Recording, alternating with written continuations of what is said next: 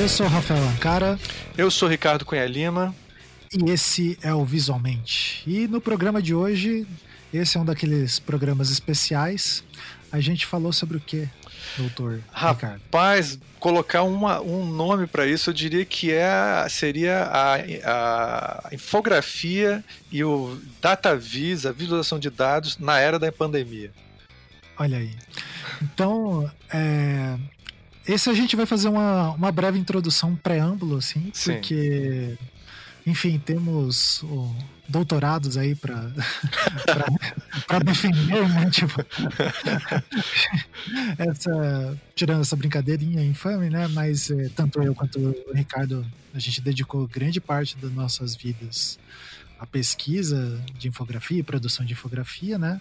Isso. É, e as nossas convidadas também, né? Ou pesquisa ou é, produção de infografia, né? Quem que foram as nossas ilustres convidadas, Ricardo? Nós tivemos aqui um dos grandes nomes da pesquisa da infografia, na, especialmente na área do jornalismo, que é a Tatiana Teixeira, que é assim, é, a gente inclusive vai colocar o link para o livro dela aqui para vocês acompanharem. Ele é um livro que está disponível para vocês poderem ler, é, que é um assim uma pessoa muito importante que, né, cara, foi uma pessoa importante também na sua pesquisa de doutorado. Né? Sim, na minha formação, né, esse livro dela que a gente colocou ali, Infografia e Jornalismo, vai ser, ele é de 2010, é um dos primeiros livros assim que busca é, dá um panorama conciso sobre a infografia, né, brasileira principalmente.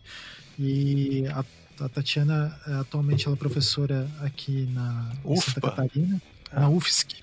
Na, Não, UF? na UFSC.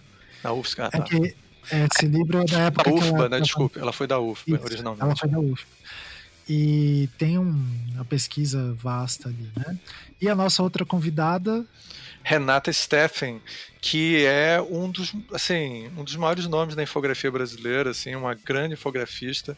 É, a gente vai mencionar várias vezes no programa, mas Isso. ela trabalhou para a Editora Abril e para várias publicações importantes. É, e tem um infográfico que é assim, uma dessas pessoas que criou um infográfico ícone da infografia brasileira, né? que é um infográfico é, sobre Aliás, o termo, ela usa o termo correto, eu não quero usar o termo errado, mas ela utiliza transição de gênero, trans, é, transição de gênero, que é onde ela utiliza frutas para poder representar uma a, essa, essa, essas cirurgias, que é um marco. Isso é uma coisa incrível. A gente vai botar o link para vocês verem também. Isso. A gente vai ficar puxando o saco delas. Pra assim, caramba, eu, eu falei, eu falo isso no final, eu tô falando no começo, mas assim, é, é que para mim eu fico o jovem Rafael lá em 2008 tentando fazer um TCC sobre infografia, eu li essas pessoas, eu vi o trabalho dessas pessoas e daí tá conversando com elas assim, para mim é um bagulho meio complicado. Não só a Tatiana quanto a Renata, mas com o Ricardo também, né? Eram ah, pessoas eu tava lendo, assim, daí você conversar com elas é um bagulho meio louco. É, então, e, é... e pra mim também, cara, assim, eu tenho, a gente tem mantido contato com elas, assim, Aliás, uma coisa que a gente vai estar tá fazendo, vai mostrar para vocês também, a gente discute lá no meio também, que é, tem muitos, a gente, a gente, cria muitos debates no Facebook. Acho que o Facebook hoje em dia só serve para infografista conversar, assim. Então Exato. a gente não serve para mais nada, assim, só para a gente chegar. E lá a gente tem criado muitos debates, assim, muitas das ideias que a gente está discutindo, às vezes a ideia de artigo e de pesquisa que está fazendo está surgindo nesses debates lá. Então eu vou botar esse, botar o link de um debate que a Tatiana é, iniciou, que foi a razão pela qual a gente fez esse programa. Foi é, estupinho. É. Sobre o que, que era, mais ou menos? A, a, a Tatiana, ela como é, é, jornalista também, além de especialista em design jornalístico, ela é, ela está percebendo uma posição do jornalismo, uma certa não sei dizer se é uma certa imparcialidade, essa é a minha, a minha visão de ver a coisa, assim, onde a gente não está assim, realmente sendo persuasivo bastante para poder conversar com o público. Então a gente está colocando muitos infográficos que parecem assim é, um pouco neutros, assim, onde ele coloca a informação, mas não há um, uma discussão, não há preparação do público para entender aquela informação, para entender o que aquela, aquela informação significa. Vou dar só um exemplo assim. É, é uma frase como morre, uma, morre um brasileiro a cada um minuto, que aliás mudou isso, né? Não é mais isso. É, a situação é pior do que essa. Mas vou dar só esse exemplo. Isso é uma informação que as pessoas entendem, né? É uma informação quase metafórica, que a pessoa entende na hora quando você fala. Já um gráfico de linha explicando isso, por mais bem feito que seja, para boa parte da população, isso é uma coisa que às vezes não está muito clara. É uma coisa que às vezes a pessoa precisa de estar tá mais envolvida. E agora a gente está vendo que é, o próprio presidente e outras pessoas usam gráficos estatísticos e, e, e, analisam ele de uma maneira um pouco estranha, e as pessoas não estavam entendendo direito o gráfico, e aí. Então, assim, a gente está vivendo um momento político que está mudando a maneira como as pessoas estão lendo as notícias. Né? Acho que é mais ou menos isso, né? É, e não só lendo notícias, né, Ricardo? Eu acho que a, talvez seja o, o, principal ponto assim que a gente gostaria de deixar claro, que a questão que a gente está comentando não é só ler, mas como que essa notícia impacta as pessoas. Né? Isso, né? exatamente. Então, é, esse talvez seja a grande ressalva que a gente gostaria. A gente está fazendo essa introdução um pouco mais longa, mas é porque a gente achou muito necessário ressaltar, né, que assim é, esse programa não é uma crítica à ciência de dados ou não. data nem produção de, de gráficos, porque, por exemplo, para mim, no meu caso, seria um próprio tiro no pé, porque eu trabalho com isso, né? Tenho vários amigos dessa área, mas a gente só está enxergando que talvez tenha um momento uh, da infografia, principalmente na comunicação, né? Uh, que ela consegue uh, atingir outras dimensões ali, né? Sim. É, dar, dar, conta de trazer outras coisas e de aproximar esse público e até o post lá que a gente tinha, é, esse post da Tatiana, né? Ele é bem interessante. Eu sugiro que vocês deem uma olhada. E o Ricardo hoje ele comentou também do, do post do professor Eli Moraes, que é outro grande é, pesquisador de infografia que tem ali, a gente vai deixar os dois ali, que também ah. traz um pouco dessa discussão, né? Exatamente. O, é, o Ari, é, esse post que ele fez, o, acho aliás, para a gente é ontem ou hoje, né? Quando vocês saírem vai é. ser outra data, mas a gente vai botar o link também. O Ari é um. A gente tem um programa sobre ele, a gente vai botar o link para vocês verem. Ele é um super, super pioneiro. É tipo, ele é o pioneiro dos pioneiros, assim, porque. Isso. Quando tudo era é, mato. Quando tudo era mato, ele foi o primeiro a ganhar o prêmio Malofiege, que é o, o tipo Oscar da infografia. Assim. É, ele, ele iniciou toda uma, uma conexão da infografia com as publicações internacionais. Então ele é um cara assim de, um, de uma importância enorme para ele é pessoalmente meu grande mentor. Eu, eu, comecei a trabalhar em infografia como estagiário do, do, é, do setor de infografia, que ele era o, o chefe, ele era o editor. Então, assim, é uma pessoa muito importante para muita gente, inclusive para o Ankara também, né, cara? Sim, foi. Uh, os livros, uh, a pesquisa dele foi é, uma, de uma influência gigantesca, assim, para mim, é. né? E a figura, é. enfim. Ele sempre foi um grande apoiador.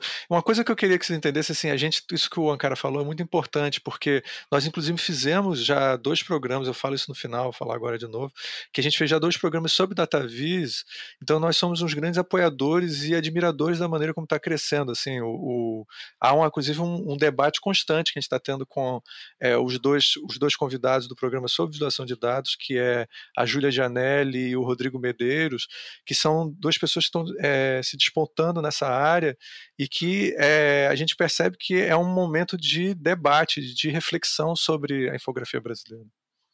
Isso.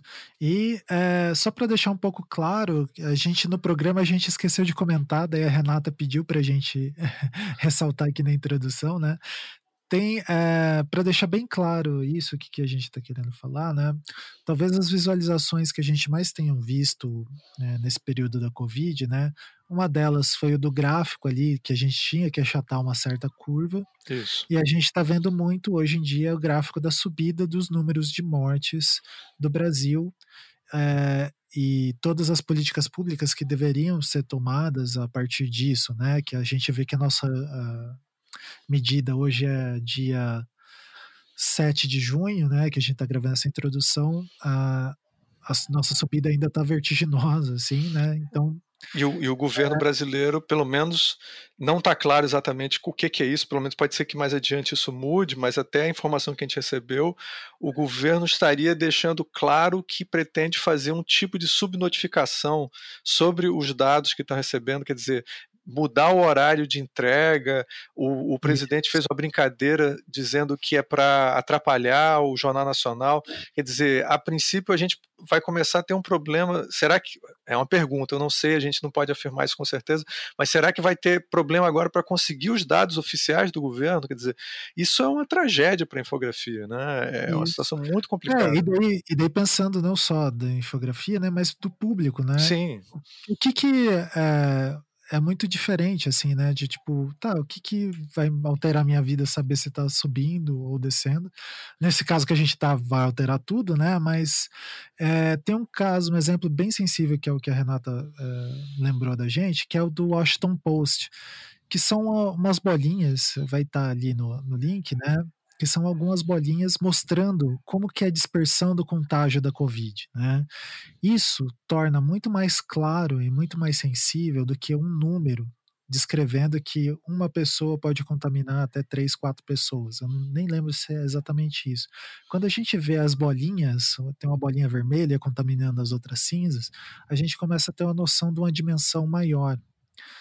É nesse ponto que a infografia pode atuar é, eu acho que assim. E é um exemplo de visualização de dados incrível, Exatamente. né? Assim, então não é, não é uma coisa é contra a visualização de dados, porque no programa a gente fala muito de uma infografia do passado que se preocupava muito com o público e às vezes nem sempre a gente vê isso hoje em dia, mas isso não é um problema da visualização de dados. A visualização de dados, não, na realidade, é, a gente, é. você vai ver que a gente discute que é um problema, em parte também, da crise do jornalismo. A gente está falando muito do, desse jornalismo é, do dia a dia. Né? né? E e o que a gente fala, na verdade, é muito de ressaltar que existe um conhecimento grande que foi praticado durante anos, né? Tipo décadas, assim, construído, né? Até entendendo esse conhecimento enquanto tecnologia, uma tecnologia de explicar informação. Isso. E talvez a gente esteja deixando ele um pouco de lado em detrimento de utilizar ferramentas e se adequar às ferramentas, e daí tem todas as coisas de indústria. Então, é só, na verdade, assim, do meu ponto de vista, é ressaltar que a gente tem muita coisa que a gente viu e é, eu digo a gente enquanto pesquisadores e produtores de infografia que tem que vir voltar a público, a gente discutir novamente, é, são conhecimentos básicos e acho que prestem atenção bastante na fala da Renata, né, da, que ela é, coloca muito da, de algumas coisas da produção dela, da experiência dela de redação, né? É, que isso vai ser bem, é bem interessante. Vamos tentar não dar muito spoiler do programa. Eu acho que a gente, a gente já deu, a gente já deu alguns, mas vocês vão ver que o programa é, é, é ele, ele é um debate eu acho importante desse momento, que foi um privilégio para a gente poder estar tá participando disso. Bom, então, vocês estão aí com a introdução de 12 minutos. Pois é, viu? É, entendam não isso como uma introdução, mas como um editorial, né? Exatamente. Uma introdução para esse papo, porque assim, ele pode ser um pouco denso em alguns momentos, mas é que é uma discussão muito importante. Imagino que para todo mundo, é, principalmente para os designers é, e pessoal que trabalha com comunicação visual, jornalistas, tal, vai ser bem interessante. Bom, é, fora isso, todos os links vão estar ali embaixo, né? E recados, fique em casa, use álcool em gel. Por favor. e, e, a gente vai conversando aí ao longo dos dias. É, visualmente tá mantendo aí seu compromisso toda semana. Acho que não furamos nenhuma semana depois não. que voltamos. Então, é isso aí, gente. Fiquem com o programa. Bom programa.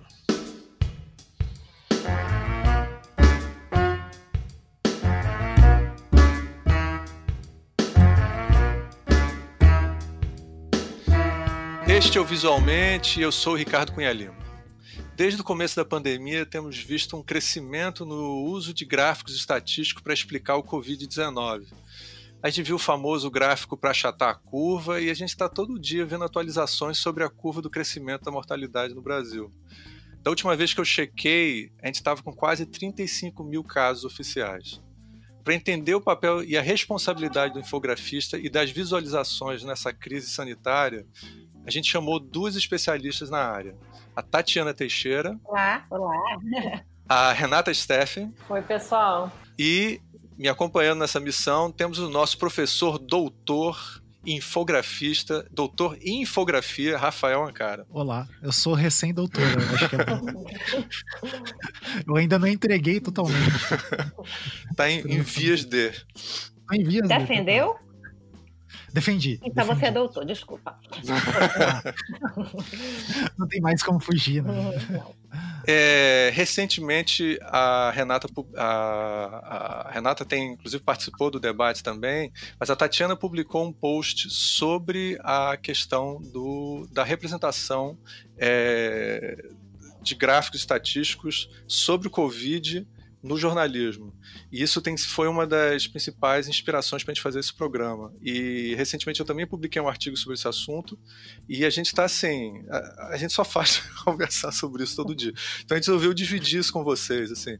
É, Renata, fala um pouco. É, desculpa, Tatiana, fala porque a Renata uhum. participou do debate, foi uma coisa que todo mundo foi muito intenso. Tatiana, uhum. fala um pouco para a gente sobre essa questão que você estava percebendo é, no jornalismo. Vamos lá. É, olá, né? olá os ouvintes. Né? Obrigadíssima a vocês aí pelo, pelo convite para participar aqui desse programa que eu já sou fã há muito tempo. E vamos lá agora tentar entender um pouquinho, né? É, o que é que me motivou a fazer aquela postagem no, no Facebook? É que nós temos observado que tem um crescimento. O Brasil ele está num lugar muito diferenciado, infelizmente, né, nessa pandemia. Então, nós temos observado um crescimento muito grande no número de mortos dia após dia, e o modo como a imprensa vinha tratando isso, vem tratando, mudou hoje especificamente a Folha de São Paulo, mas num conjunto aí a gente tem, tem tratado em termos de visualização de dados, de gráficos e de infografia, é, de uma maneira muito aquém do que se poderia fazer para efetivamente se sensibilizar, informar, mostrar a gravidade da situação para as pessoas. Então, aquela postagem foi pegando um caso específico para mostrar como, de algum modo, nós estamos fazendo trabalhos que acabam é, naturalizando. Né? Quando eu falo em, em quase 35 mil mortos, é, eu estou falando de um, um, morto por minuto no, no Brasil, eu não posso naturalizar isso. Não é um número qualquer, sabe? Eu não posso colocar num gráfico qualquer. E ali a ideia foi essa, assim, chamar para discussão e aí eu marquei algumas pessoas, alguns profissionais, alguns pesquisadores, aí vocês, inclusive, né, que tem uma preocupação muito grande com isso, muito mais do que a ideia de, olha, vamos apontar o dedo para o mercado, para quem está fazendo errado. Não, é muito mais para mostrar o seguinte, olha, gente, tem caminhos, pode se tentar fazer diferente. Porque a gente sabe, né, como é que são as estruturas hoje das redações e às vezes as resistências que os próprios profissionais sofrem dentro dos veículos em que eles estão trabalhando. E às vezes eles sofrem ali dentro mesmo resistência com relação a fazer diferente. E, e aí é uma coisa que eu acho que, é, que a, a, Renata pode falar isso até melhor do que eu, porque viveu isso por dentro. Nós é, passamos anos tendo uma identidade muito própria em termos de infografia. Né? Nós conseguimos, quando ganhávamos prêmios internacionais, é, não era porque era um, um, produto semelhante ao que era feito lá fora, mas porque nós fazíamos muito, muito diferente do que era feito lá fora, muitas vezes, e, e com essa capacidade de trazer a, a nossa cultura para a produção desse material. Então a discussão passa por aí, entende? E nesse caso específico da pandemia, acho que tem muito disso. Ah, nem dá, sinceramente, eu acho que no começo até a gente podia se espelhar no que estava sendo feito lá fora. Mas agora não dá, porque a nossa situação é muito, muito, muito diferente do que tem acontecido Sim. no resto do mundo. Sem tá? dúvida, sem dúvida. É, essa, a questão que você está colocando, e eu acho que a Renata poderia é, vir com isso, que é uma questão que ela levanta bastante, é exatamente sobre essa, esse problema da, de talvez a gente estar tá se espelhando em modelos é, é de maneiras estrangeiros, estrangeiros, né? né? cara, do que está sendo feito e talvez não tentando entender o nosso contexto cultural para poder informar a população. Renata, fala um pouco disso. Você, inclusive, que como a Tatiana falou mesmo, você tem muita experiência na, na área de infografia. É... Então, primeiro, obrigado pelo convite aí também. Sou fã do programa, escuto sempre. Uh, eu acho que nessa questão a gente tem que analisar alguns pontos, né? Uh, eu separei aqui três coisas que eu acho importante. Primeira questão é o investimento, investimento mesmo de dinheiro da, das redações. Eu trabalhei na Folha entre 2007 e 2010. E naquela época eu acho que a gente tinha mais ou menos umas 15 pessoas na infografia, 15 a 17, e mais ou menos umas 15, 17 na diagramação, que na época chamava diagramação, que eram equipes separadas, mas que trabalhavam junto. Uh, hoje eu conversei com um amigo meu, Kleber, que é editor uh, lá na Folha, e ele me falou que entre uh, só de infografistas, entre quem faz o, o estático, né, o que é feito para o jornal impresso, e o que é para online, tem nove pessoas. Uh, e mais o pessoal do design, né? Uh, e, e, daí eu conversei também, para não falar bobagem, eu dei uma apuradinha, eu conversei também com um grande amigo meu, que é o Gabriel Janordo, ele trabalha hoje no New York Times, eu acho que o Gabriel, Sim, inclusive, é. é. um dos maiores infografistas e designers da nossa geração, Uh, hoje, Com né? Certeza. Dessa última geração. E ele está na equipe de design do New York Times mas ele falou que na equipe de graphics, né, eles têm 40 pessoas. Ah, pois é. é. é. Então só aí a gente vai, a gente é, vê mais ou menos. É, já vê mais ou menos. E, e assim, ele falou que é muita gente. Claro, essas 40 pessoas não são só infografistas designers a, a, ele falou que a grande maioria é jornalista especializado em dados, mas daí tem desenvolvedores, tem estatísticos. Ele falou, ah, eu lembro que tem um matemático, enfim. E eles no, na equipe de design, eu acho que tem mais 10 pessoas e, e em alguns projetos eles trabalham juntos. Ele até me mandou um que ele fez, que era sobre quanto as, as gotículas se espalham e se deve usar máscara ou não, enfim, é, é um projeto que vai faz muito tempo né, dentro de, de, dessa vida de pandemia, faz uns 40 dias que saiu, então já é uma, uma conversa ultrapassada, mas é. enfim, é super legal. E daí eu acho que tem essa questão de, do investimento de, de grana mesmo, e grana que é tempo e é profissional dedicado a isso. Uh, a segunda questão eu acho que é um pouco da cultura visual e que está um pouco ligado com isso, né? Porque se a gente for pensar, uh, o que, que vem primeiro? Né, aquele problema Tostines é o leitor comum que não sabe ler infografia ou o leitor comum não sabe ler infografia porque a gente não investe em infografia e não ensina, entre muitas aspas, ele a ler infografia, né? Eu estava até conversando com, com o Alexandre, que é o meu marido, e ele era ele foi uh, diretor de arte da época por muito tempo então a minha vida pessoal é um podcast praticamente que a gente foi discutindo no jantar e a, e a gente estava falando isso assim e ele que estava contando o Alberto Cari trabalhou alguns anos com eles lá na época né eles tiveram um, um a numeralha, né? Uma, tinha uma sessão uh, específica que chamava Diagrama, que era toda semana saía um infográfico em página dupla. Enfim, foi uma época que eles investiram muito em infografia.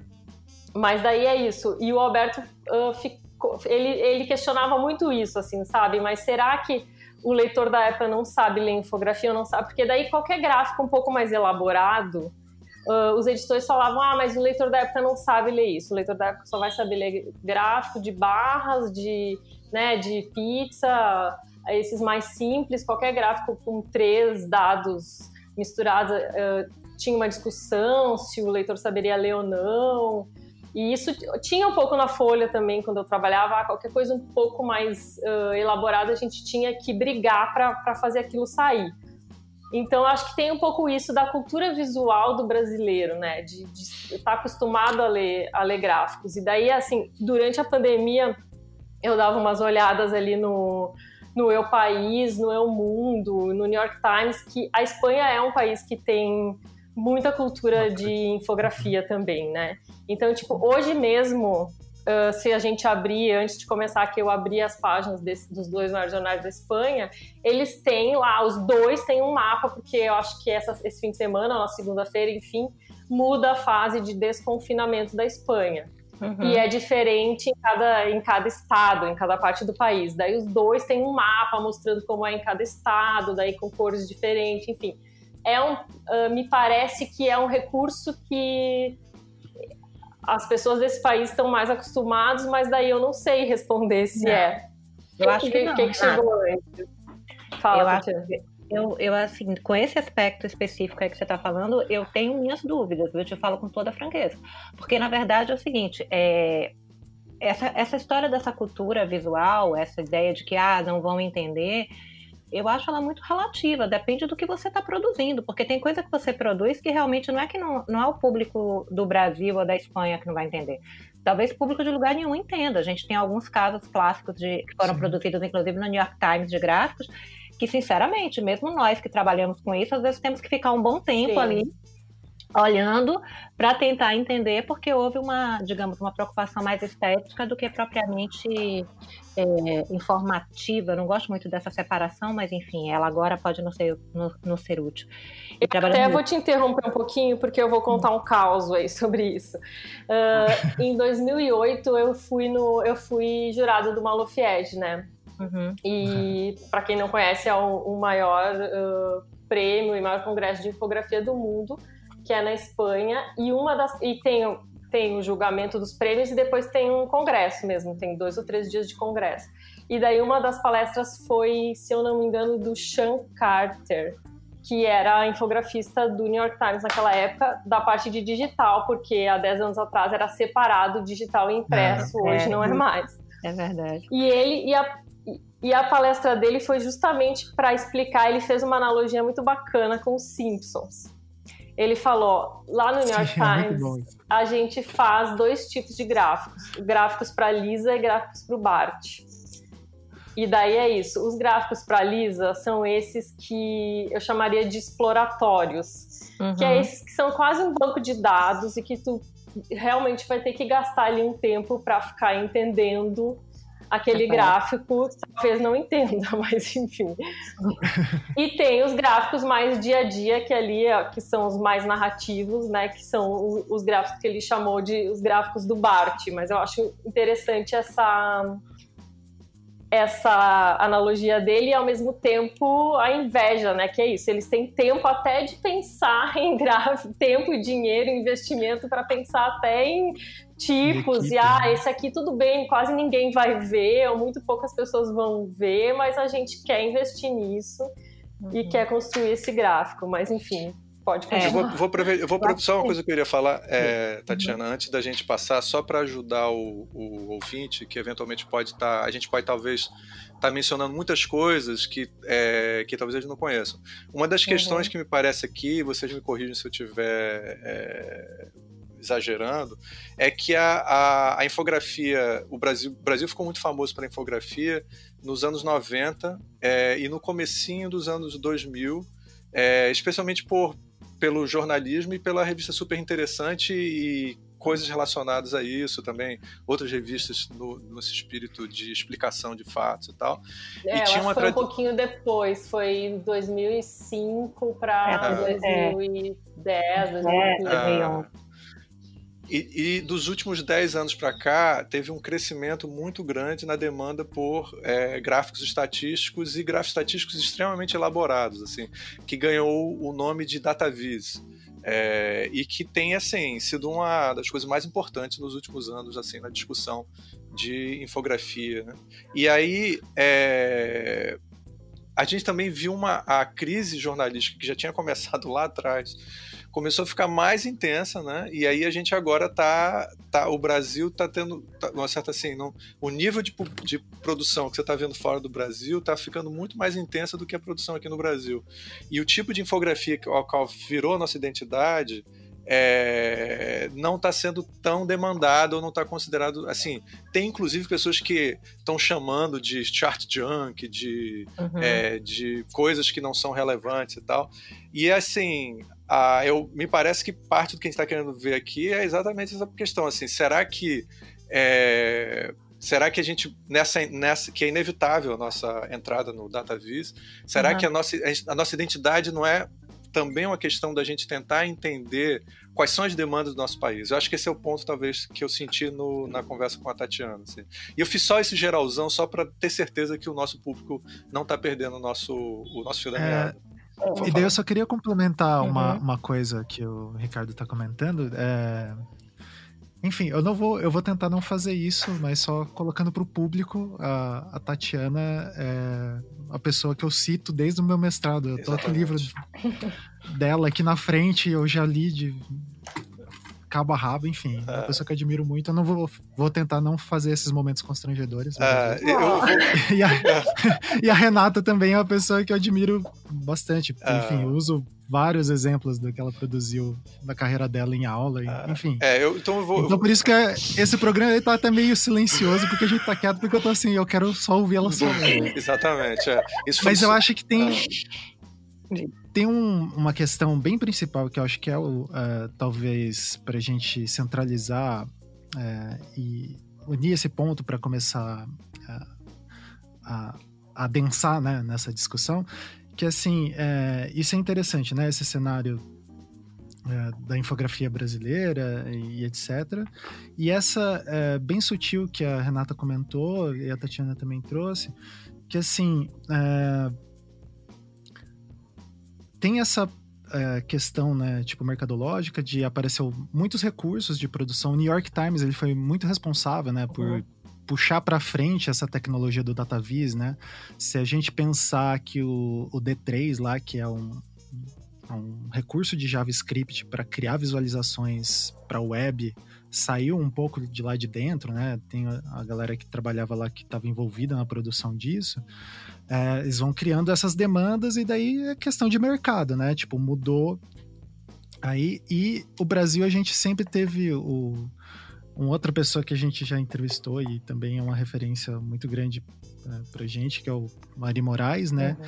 Ele comenta, né, que a gente tem uma tradição pictórica ali, né, uh, da infografia, que isso parece que está se perdendo, né? Então daí a gente entra nesse contraponto desses dois universos, né?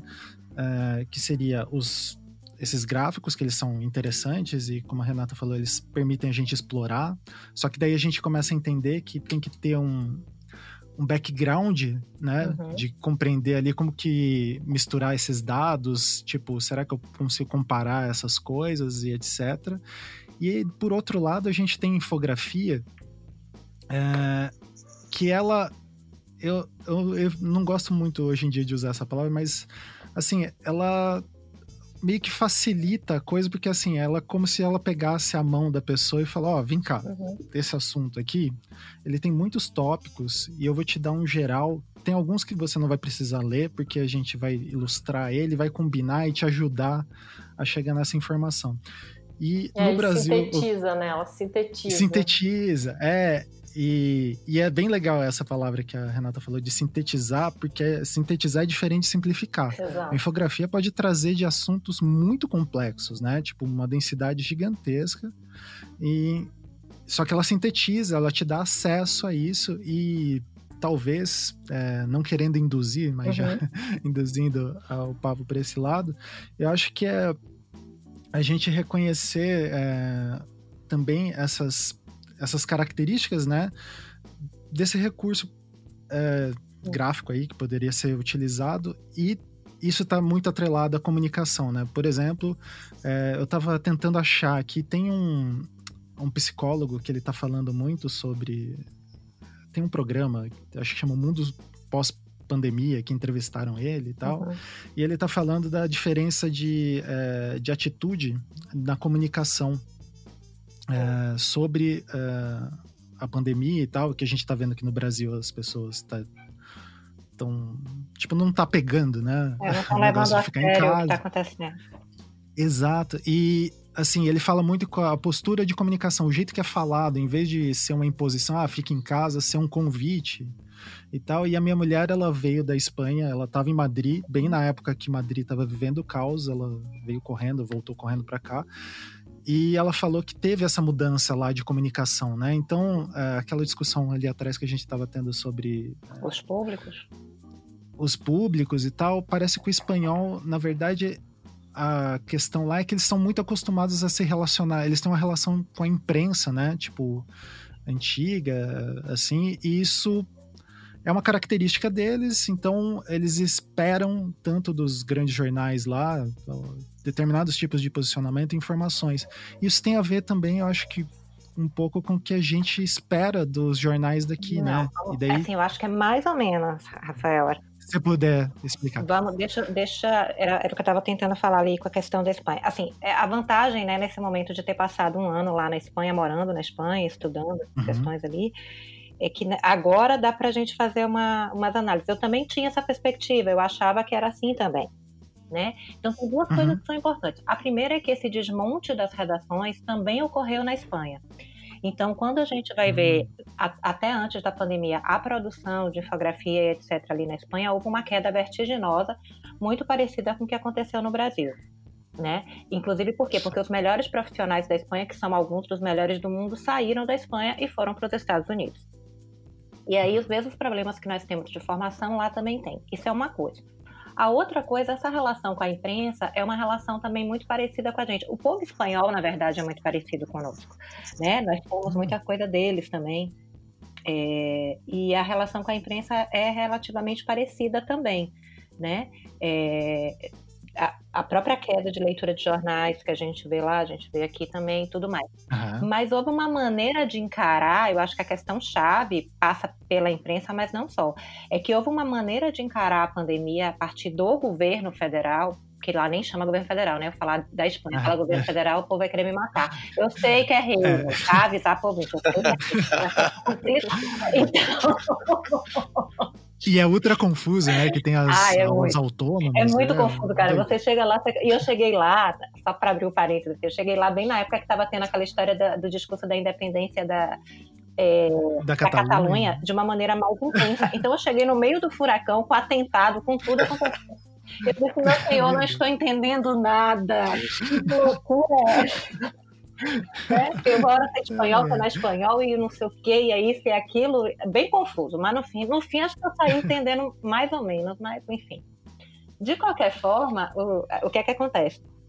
Você tem uma política ali que foi centralizada do governo, né? E que e foi para o país inteiro. Uhum. Então, com isso, a própria, o próprio jornal, o modo do, do, jornal se posicionar é diferente, porque você tem uma linha só indo ali e você não está com duas crises acontecendo ao mesmo tempo, que é o caso que a gente tem hoje aqui.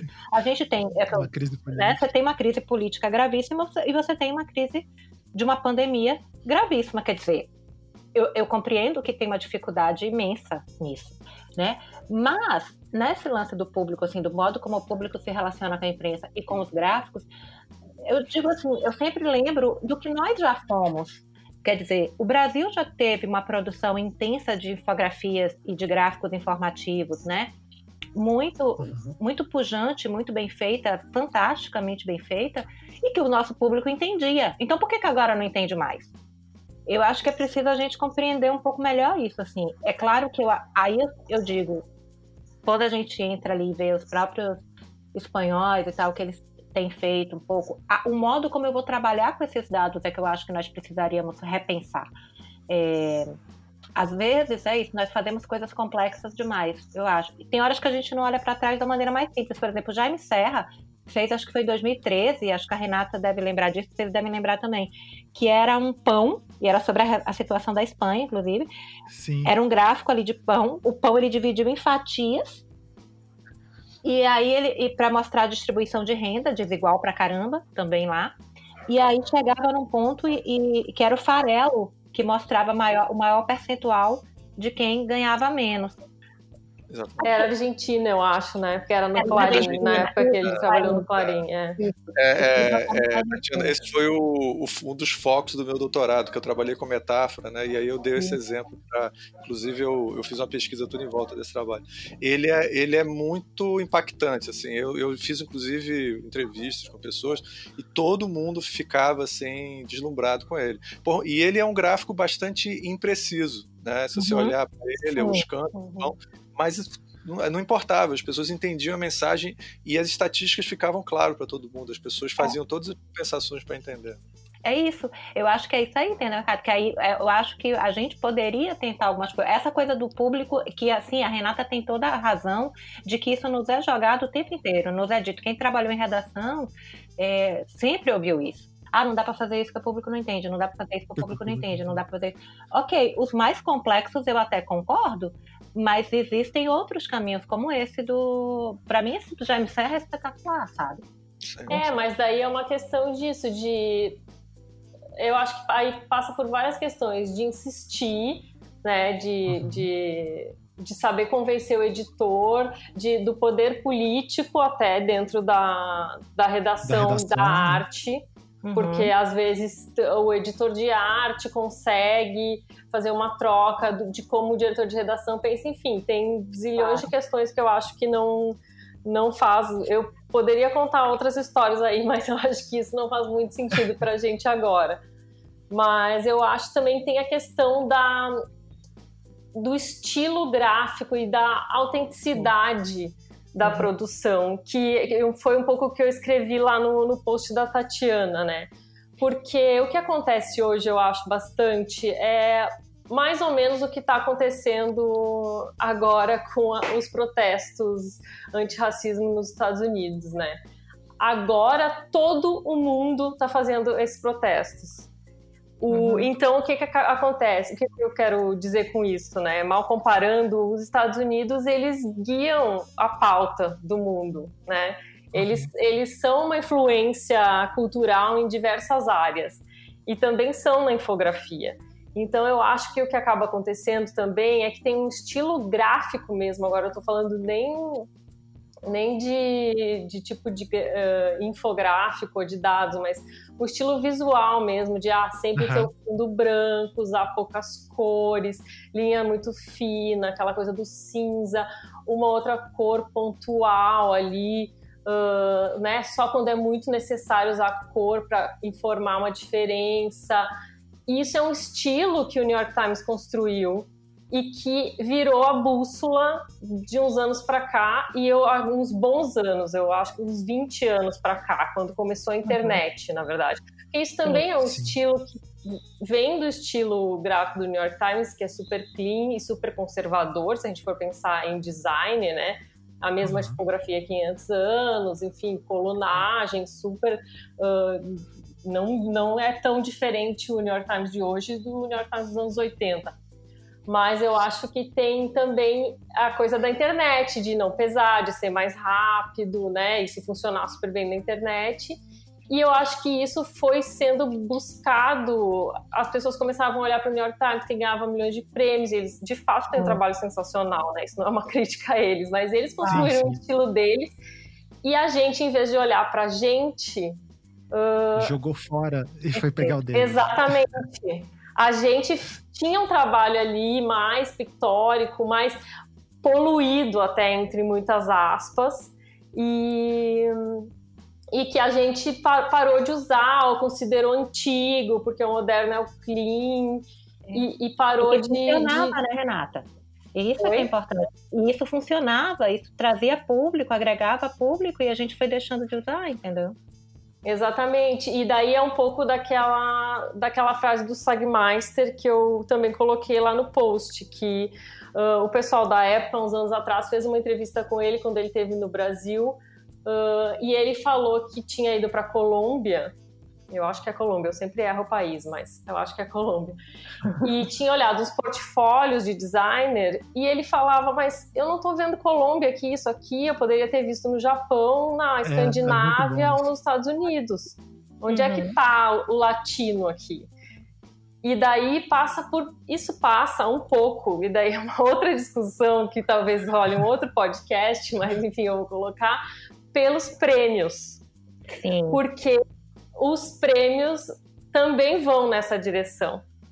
E já aconteceu de quando eu tive uh, numa, uh, julgando uma Lufiege e já me contaram também de ah, olha, a gente viu, eu, a gente tinha esse gráfico aqui brasileiro, um meu e, e, e outras histórias também, que a gente todo mundo achou ruim, eu tive que parar e explicar, gente, não, olha aqui, isso aqui é incrível, e convenceu os caras. Eu fiz isso com o gráfico da Super quando eu estava julgando.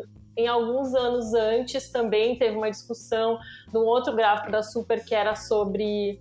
que era, era fotográfico, na verdade, que era como se faziam umas traquitanas uh, na, na prisão.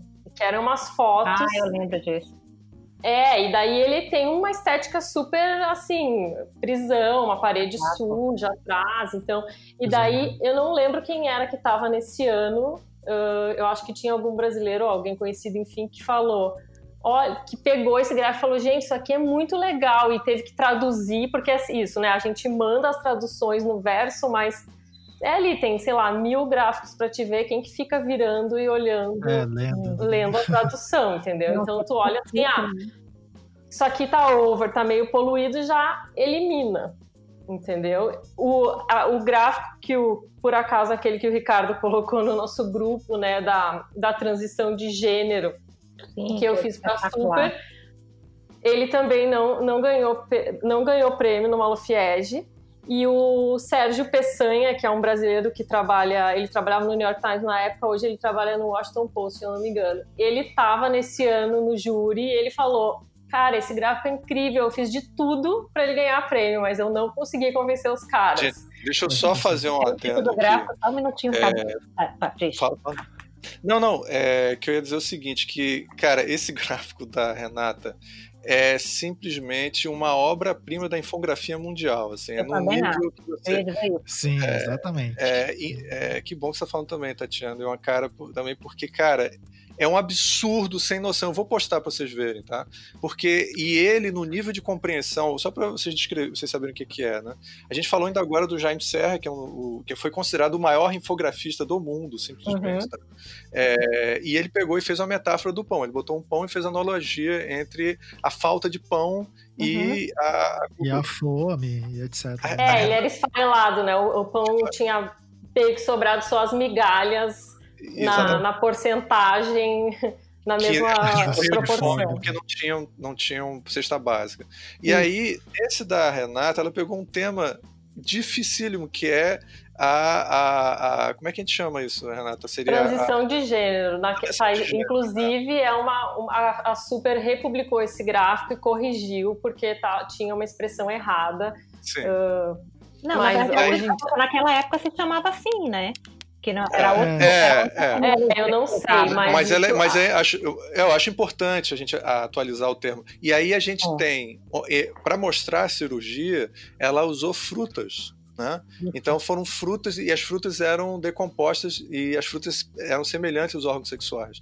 Cara, se tem uma coisa impossível de representar de forma literal, é esse tipo de cirurgia. É uma coisa muito Sim, complicada de é, ver. Ultra delicada. Super delicado, super complicado. E as pessoas precisam entender como é que são esse processo. E ela mostrava assim, então esse gráfico é incrível.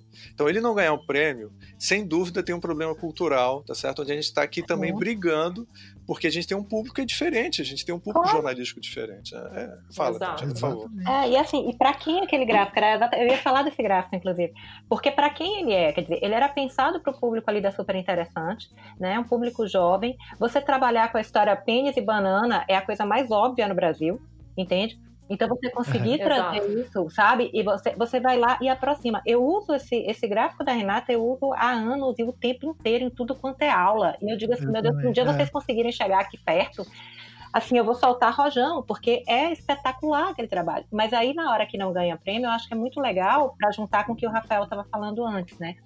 de dessa coisa da nossa identidade, da questão da infografia, da gente trabalhar, quer dizer, claro, sempre se pode e outros veículos já tentaram fazer sobre transição de gênero seguindo aquela coisa bem biológica mesmo, o gráfico enciclopédico, claro, assim, né?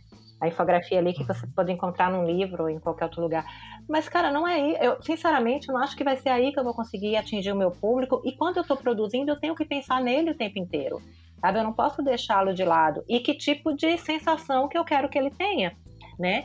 E, e, essa característica o Brasil teve durante muitos anos. A gente conseguiu fazer isso durante muitos anos. E não só na infografia figurativa, digamos assim, né? Mas também na, na, na, visualização de dados, quando de certo modo nem era chamada desse jeito, ou não, tão, não, não se fazia com tanta intensidade, a gente até conseguia e de repente isso se perde. Assim, para mim esse, esse, esse info da, da, da Renata é, é icônico, né? E icônico disso, ele é maravilhoso, ele é reconhecido pelos pares, ele é reconhecido pelos profissionais, ele é reconhecido pelo público, não foi reconhecido no prêmio claramente por isso, porque para ali você tem que entender uma cultura. E você tem que entender que eu não vou conseguir reduzir em duas páginas isso.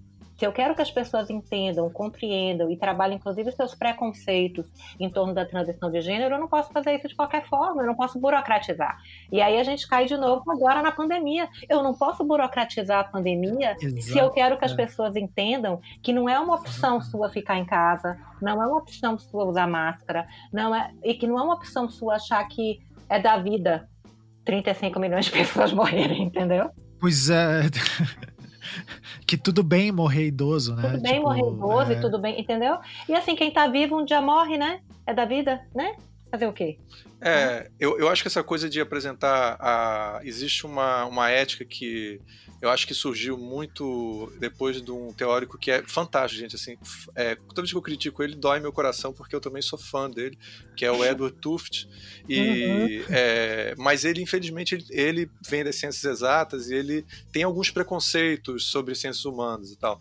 E aí, então, ele, ele vem atacando é, e defendendo a precisão máxima de dados, mas não uma abordagem retórica do público, que é o que a Tatiana falou maravilhosamente bem agora, assim, que é a gente tentar entender como é que o público vai entender, porque se eu coloco os dados de uma maneira como eles gostam de dizer, que não existe, mas que é neutra, eu botei lá uhum. os dados e tinha a conclusão, o é. Bolsonaro tem pego esses gráficos e tem contado a história dele. E assim, é, e aí você sabe como é que é a narrativa desse atual governo, né? É complicado o que ele está afirmando. Ah, porque isso aqui a gente tem que relativizar isso, aquilo, aquilo outro. Se você fizer um, um cálculo é, é, tal e tal, você vai conseguir sabe? E, então a gente precisa talvez levar em conta todos esses fatores é, quando está colocando esses gráficos. Né? É, e esse é um tópico bem interessante. Olha, pela primeira vez eu vou poder citar o meu doutorado. Ah, maravilha! meu doutorado é sobre. Olha aí. É sobre, é sobre informações de saúde, né? E a grande dificuldade. É, eu fiz um estudo é, no começo, assim, é, sobre como se é, produzia os materiais do ensino à distância do SUS, uhum. né, para treinar no programa Mais Médicos, quando existia o programa, todas essas coisas. É, e tinha uma dificuldade grande de como ia se comunicar, pensando, né, um público especializado e tinha que passar uma informação especializada dentro de um contexto, e tinha um é, uma necessidade que eles percebiam, que o, o, os alunos às vezes reclamavam, que não conseguiam entender, que tinha que ter essa questão que a Tatiana está pontuando, que eu acho que é uma das coisas né, mais importantes que, pelo menos para mim, enquanto designer, que é, eu aprendi com o jornalismo, é desse olhar do com o público, assim, é dessa usando o termo ali da, da empatia, né, uhum. com esse público, que assim, lá era é, especialistas produzindo para especialistas, só que dentro dos especialistas, tipo, dependendo da área médica que eram os médicos, ou dependendo da área que eram os enfermeiros, tinham que ter linguagens diferentes para tornar aquela informação acessível, né? Daí agora você imagina numa revista ou num jornal, uhum. é, sei lá, o Jornal Nacional, ou a Folha, ou qualquer jornal de grande circulação, como que você vai é, tornar isso sensível, né? Se, se você colocar um, um, gráfico lá que tem uma curva que tem que achatar e a outra, isso é muito distante, descola a realidade totalmente, né?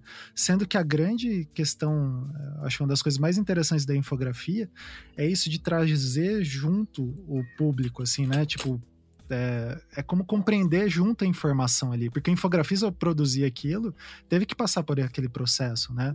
Por exemplo, isso daria um outro programa, né? Uhum. Um dia a gente pode chamar a Renata só para ela contar como que foi a ideia de produzir esse, esse infográfico que é maravilhoso, né?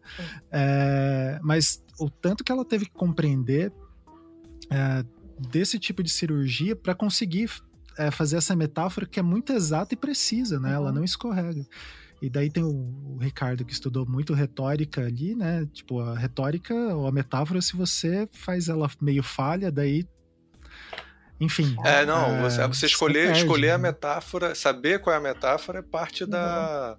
Da, e é uma coisa que você tem que treinar, que você tem que pensar sobre isso. E não foi uma. É, eu estou supondo aqui, né, Renata, que uhum. não é uhum. uma coisa que nasce da noite para o dia. São anos de experiência, de trabalho e, e, de investimento, essa é uma coisa que a gente pode falar, voltar a falar também, né?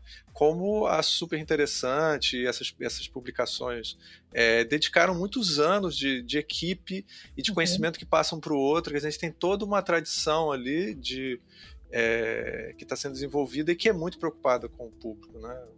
É, daí é, nesse tudo, eu tinha uma pergunta que eu queria fazer para Tatiana. É, assim, Tatiana, hum.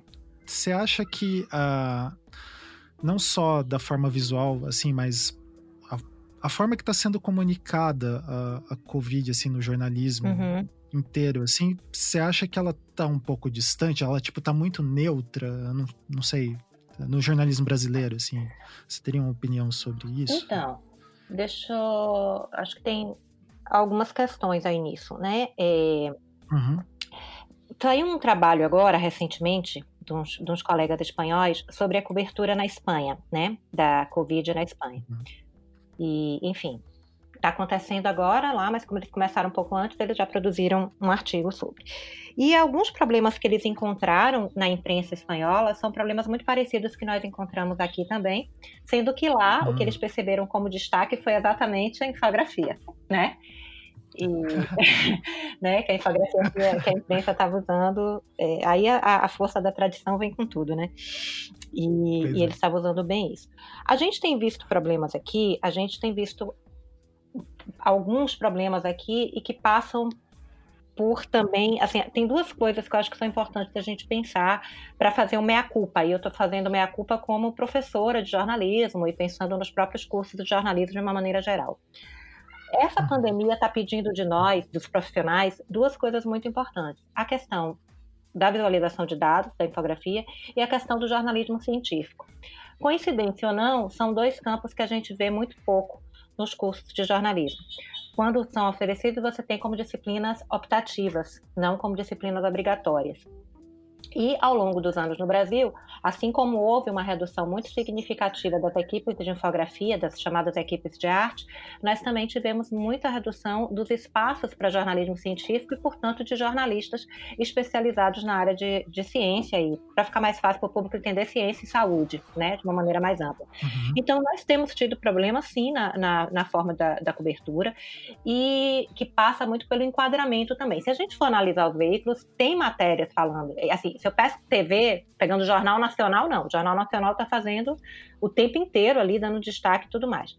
Mas se a gente tirar a TV e for passar para os portais e para os impressos, e vamos ficar mais nos portais até agora, que as pessoas têm mais fácil acesso aos portais, a gente vê que, por exemplo, tem certas estratégias é, em termos de design, inclusive, que são utilizados para quando as situações são graves, que no caso da pandemia não estavam sendo usados. Assim, Globo.com sempre usa. Globo.com. É, UOL sempre usa o slideshow quando tem um acontecimento bombástico, tipo, ah, é, Sérgio Moro sai do governo. Pronto, você tem o slideshow ali, você tem vários fotos.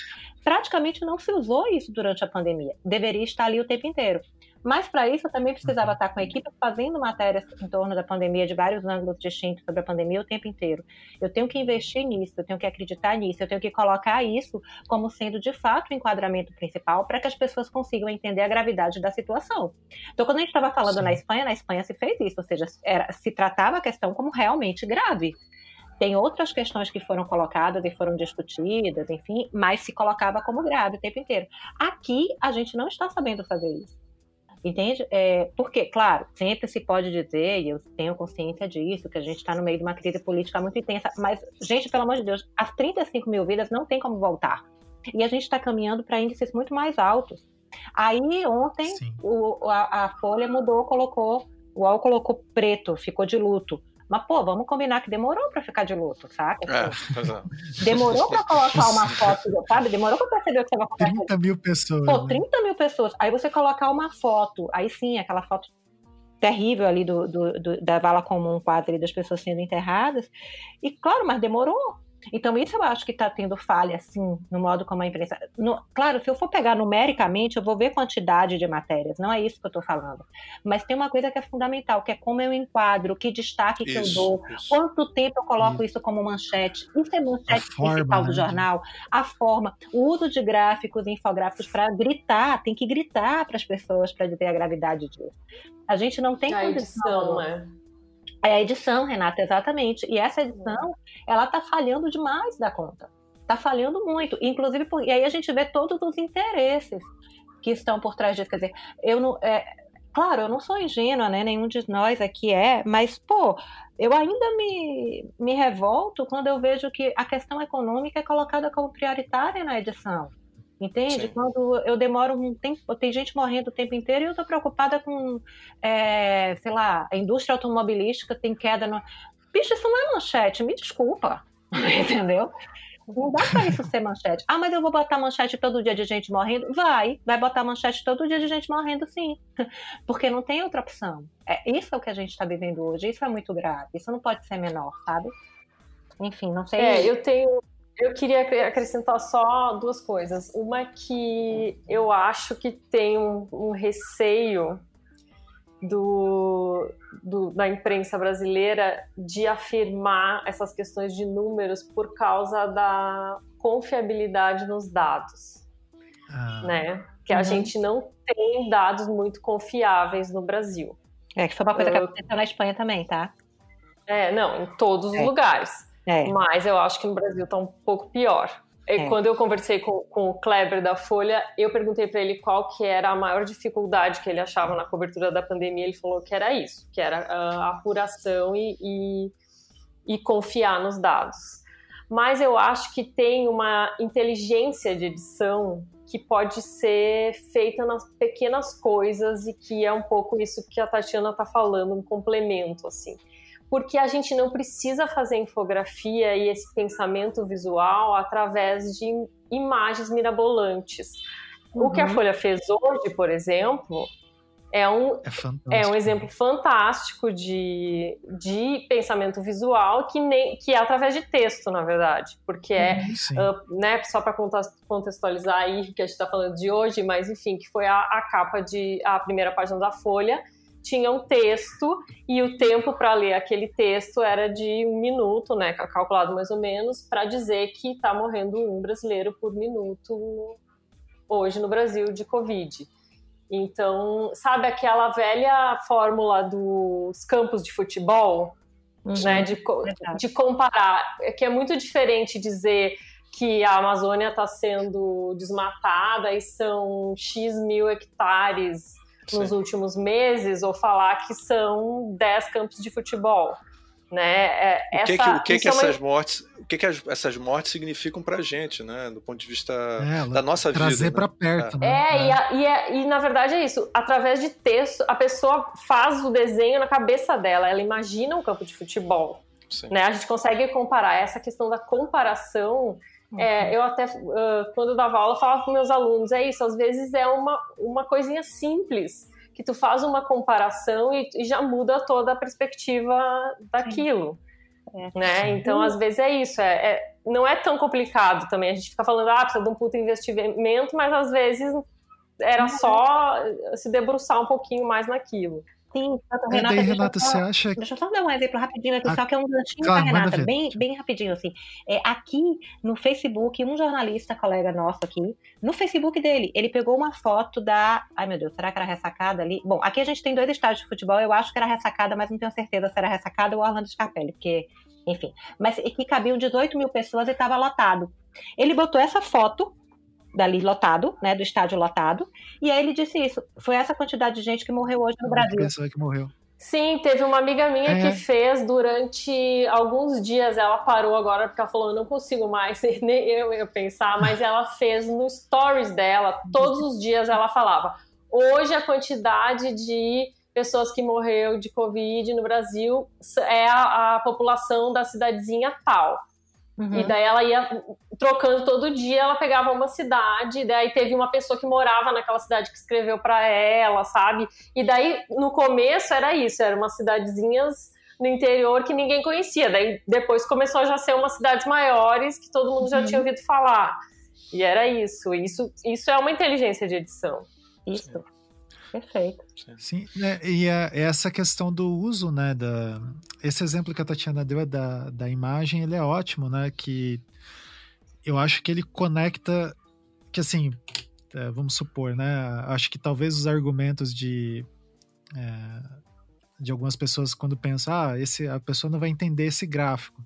É que às vezes a pessoa tem um raciocínio mais textual, assim, né? Imagina, putz, se uhum. tiver em texto ali, vai ser mais fácil de compreender Mas assim, esse da foto, ele é tão tangível assim, né? Que tipo, ah, mesmo que a pessoa tenha um raciocínio puramente textual, esse uso simples ali desses recursos, esses conhecimentos básicos, assim, é, que são muito interessantes e eles são muito sofisticados no sentido mais teórico, assim, de conhecimento, uhum. na infografia brasileira, né? Tipo, a gente analisando, uh, vendo tanto os trabalhos da Super quanto é, os da Folha mesmo, que eu estudei é, mais a fundo, é, tem algumas uh, alguns resultados assim que são você falar ah, o cara não usou um recurso ele não usou um software ultra mirabolante para tabular milhões de dados com big data né? uhum. né tem um uh, que eu uso muito em aula que é do Marcelo Pliger que ele vai falar lá sobre o terrível lá assassinato lá da menina Nardoni. Não foi o assassinato, mas a morte dela, uhum. né? E daí ele usa dois recursos que são de uma sutileza, é, que tem a sutileza que a gente estava falando do trabalho da Renata, tem a sutileza do trabalho do Jaime Serra, que assim, ela, ele vai usar a página a, do tamanho é standard, né? O tamanho grandão, né? uhum. né? Ele vai usar o comprimento da página para dar a noção que a menina caiu de tanto até o final da página uhum. e dar o tamanho, a altura, né? Para você ter a noção e lá embaixo tá a velocidade com que ela caiu e etc. Esse é um recurso que é tipo é muito duro, assim, tipo, ele é muito impactante, ele mexe muito, né, com uhum. o leitor quando você tá vendo na página, porque ele é, grande, e daí essa informação é pesada. E tem um outro que tinha é, um problema de versões, uhum. né? Tinha a versão do casal e a versão é, da polícia, que foi feita pelas câmeras de segurança. E daí é um recurso que graficamente, textualmente, isso é muito difícil de fazer, né? Primeiro você tem que descrever uma versão, depois você descreve a outra, e daí você vai puxando itens de uma para outra para fazer uma síntese ali. Isso daqui na minha cabeça já imaginei uns três ou quatro parágrafos para resolver. E visualmente foi resolvido de uma forma muito fácil. Ah, coloca o, o, processo, um diagraminha da versão de uma versão em cima e outra versão embaixo. E você vai comparando o que vai acontecendo em cada um. É, muito dessa, bom esse gráfico. Ancorado para uma linha do tempo, é. né? Então são soluções simples, né? De, e isso foi sempre o que me instigou muito, assim, na infografia, de entender esses mecanismos, porque os bons infografistas, você pergunta para eles, às vezes é difícil do cara conseguir descrever isso. É. Ele ele vê a informação, ele imagina isso, né? E, e, e eu acho que é isso também é uma coisa que foi difícil, né, de passar e a gente está discutindo várias questões, é claro que tem algumas que acho que sobressaem, mas esse, essa questão também do, de como que isso vai circulando, né, uhum. na, entre o, uh, os novos jornalistas, os novos designers que estão trabalhando é, em redação, o pessoal que está tendo acesso a isso, a gente também é, vê que às vezes por uma opção, né? Ah, os empregos que estão dando é para quem sabe mexer no tabu. Daí o cara vai para isso, mas não. É, é eu acho que uma questão, uma questão que você está né? tá trazendo, assim, que acho que a gente pode pegar, cara, que é o seguinte: aí é uma coisa que pode ser que a gente que passou anos estudando e a gente está fazendo quase uma certa tietagem com vocês aqui, é uma grande pesquisadora, que é, é a Tatiana, e a Renata aqui, quer dizer, que é uma grande infografista. Por anos a gente tem acompanhado, tem, tem pensado sobre isso. Mas agora, será que, será que a gente fazendo um gráfico de verdade mesmo, usando o Tableau, etc e tal, botei os dados lá, tá resolvido o problema. Só uma provocação porque acho que tem a ver com o que a gente está falando. Não, eu acho que a tendência é, como com essa diminuição do, do, investimento das pessoas, eu acho que a tendência, e isso já acontecia uns anos atrás, é meio que ter os gráficos de dia a dia, é, vamos supor, feijão com arroz, que vai ser esses gráficos do Tableau, e vai ter umas matérias que eu vou investir, que eu vou apurar mais tempo e que eu vou né, botar mais esforço ali, e que vão ser uh, reportagens especiais, que vão sair no domingo. Isso sempre aconteceu e eu vi aqui, na pandemia, eu vi aqui em Portugal, vi na Espanha acontecer, vi no Brasil acontecer, né? Tipo, tanto pauta fotográfica quanto pauta de, de infografia. O, o público aqui em Portugal fez uma, uma matéria muito legal, que é só com gráficos, e eles fizeram assim o que mudou em Portugal depois da, né, durante a quarentena. Então tem dados assim de desde o que na poluição, o trânsito como mudou, a economia, o que, que aconteceu, o número de empregos, mas desde assim, ah, quais as músicas mais baixadas no Spotify, uhum. né, a, a movimentação do aeroporto, isso é uma inteligência de edição. Os gráficos são simples, são gráficos de linha ali que vai acompanhando do primeiro dia da, da pandemia até o dia que foi publicado. Mas a, a inteligência é na pauta aqui, né? Uhum. E eles provavelmente ficaram ali alguns, uma semana, imagino que trabalhando nisso. Mas o dia a dia lá, eles atualizavam todo dia o tablô com a quantidade de mortos e, enfim. Mas eu acho que isso não está muito diferente.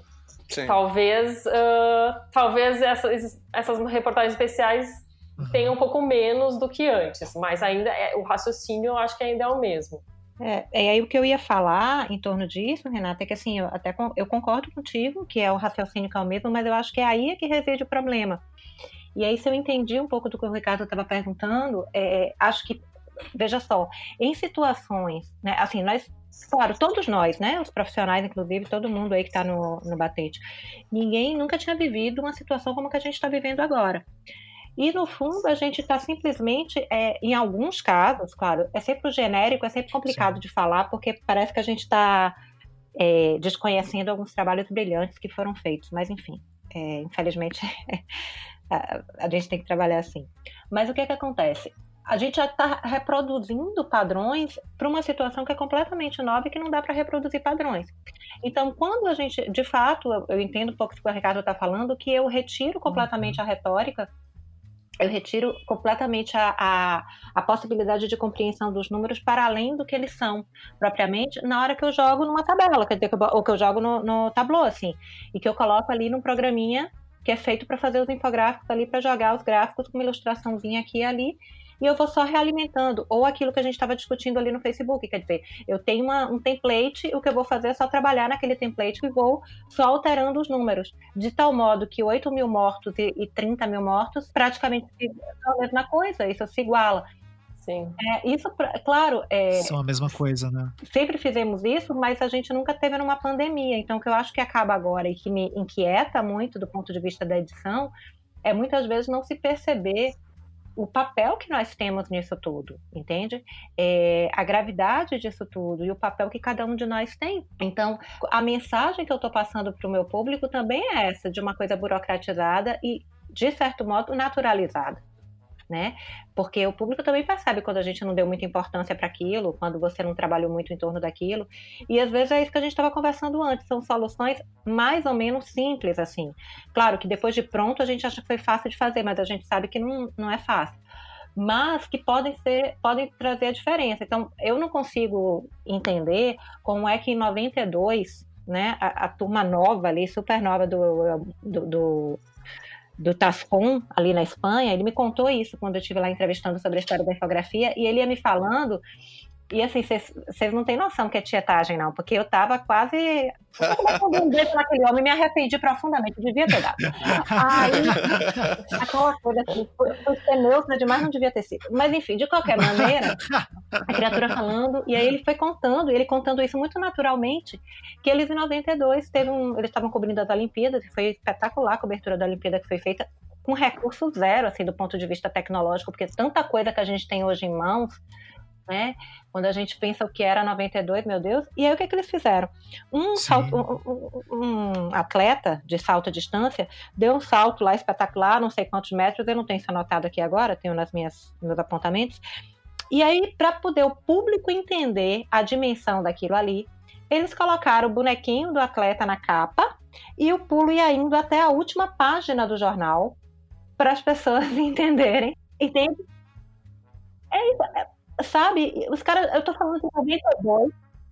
O New York Times fez essa coisa de, das mortes, a ultrapassar a linha das mortes ultrapassarem o título do jornal, lembra que saiu? Um lembro. Saiu um tempo atrás. É. E aí você pensa o seguinte: o que é que eu quero falar com isso? Eu estou falando de 92, eu estou falando de jovens profissionais, eu não estou falando do Tascom de agora, eu estou falando do Tascom do início da carreira, em que as pessoas estavam aprendendo a fazer infográfico, as pessoas estavam aprendendo no meio de uma Olimpíada, com tudo acontecendo aqui agora, e que fechamento de jornal era um inferno. Fechar o jornal era uma coisa de maluco, minha velha. Você não tem noção para chegar no outro dia cedo na mão das pessoas. E tinha que chegar no outro dia cedo na mão das pessoas, porque as pessoas liam jornal. Então, o que é que ocorre? Eles conseguiam fazer isso. Por que, que a gente travou agora e a gente não consegue? Quer dizer, são, não precisa fazer tudo mirabolante. Eu não preciso estar trabalhando. E, sinceramente, eu tenho dúvida se funciona. Eu estar com aquela base de dados gigantesca para as pessoas começarem a cruzar os dados por elas mesmas. Não sei se, entende? Se é isso que vai ser mais eficiente. Eu ainda não vi nenhum estudo que me provasse que isso vai ser mais eficiente, sabe? Em termos de. É, eu tá, tem uma coisa também tem uma coisa também que eu estava conversando com o Alexandre antes, que é será que tem, eu acho, um, um, vício, que eu não sei se vício é a melhor palavra, mas enfim, tem uma prática no jornalismo que é essa obrigação, entre várias aspas, de sempre ter que dar a informação. Uhum. Nesse caso, o número de mortes, o número de uh, uh, recuperados, o número de casos, enfim. Dar o boletim né, uhum. o boletim epidemiológico inteiro. Sim. Porque isso é uma coisa que vem dessa época, porque o cara assinava um jornal, né, uhum. só e ele tinha que ter naquele jornal a, a, a, matéria completa, a informação completa. Hoje, tu consegue ir direto na fonte, né? Tipo, tu vai lá no John Hopkins direto. e não precisa, e já tá lá uh, os gráficos, e daí uh, faz, compara com os países que tu quiser, enfim. Mas os jornais todos continuam dando. Né? Esse gráfico uh, obrigatório, digamos assim. Né? Talvez se a gente abandonasse, talvez fosse o, a hora de falar, não, eu não vou dar esse gráfico. Esse gráfico você vai lá e olha no John Hopkins e a gente vai pegar esses dados e pensar em cima deles e fazer uma, uma nova ideia entendeu? E daí eu posso ter quatro infografistas, mas eles não vão perder não sei quantas horas do dia refazendo aquele gráfico que já está no John Hopkins no dia anterior, na hora Fazendo... que saiu, enfim, sabe? É, exato, só botando no, no Só template. botando no estilo do jornal, né? Então tipo... talvez seja uma coisa que. Mas é difícil, né? Abandonar velhas práticas, digamos assim. Uma, uma, coisa, Renata, que eu estou é. pensando é o seguinte: eu, quando trabalhava na editoria de arte do Globo, eu via que a gente, quando fazia, por exemplo, teve uma enchente no Rio de Janeiro, a gente fazia o infográfico e eu, eu na realidade, eu, eu, participava fazendo pesquisa, eu nem montava o infográfico mesmo, tinha uma equipe lá que já estava fazendo fantástico. E aí a, a o infográfico que a gente fazia no Rio era mil vezes melhor do que quando ele saía em outros lugares. Isso não tem nada a ver com a qualidade dos infografistas. A gente tinha mais acesso à informação. É, será que o fato da pandemia a gente tem tão pouca informação, essas estratégias é, mais do dia a dia talvez não funcionem tão bem, talvez seja um dos problemas que a gente está vendo agora. É, tá todo mundo em casa, separado, não, não consegue sentar numa mesa e discutir, né? É, por mais que e, seja. E, e, como a gente falou, o, próprio é, o editor do, da Folha, que, que você estava falando, ele está dizendo assim: a gente está informando coisas que a gente não tem muita, muita precisão. É.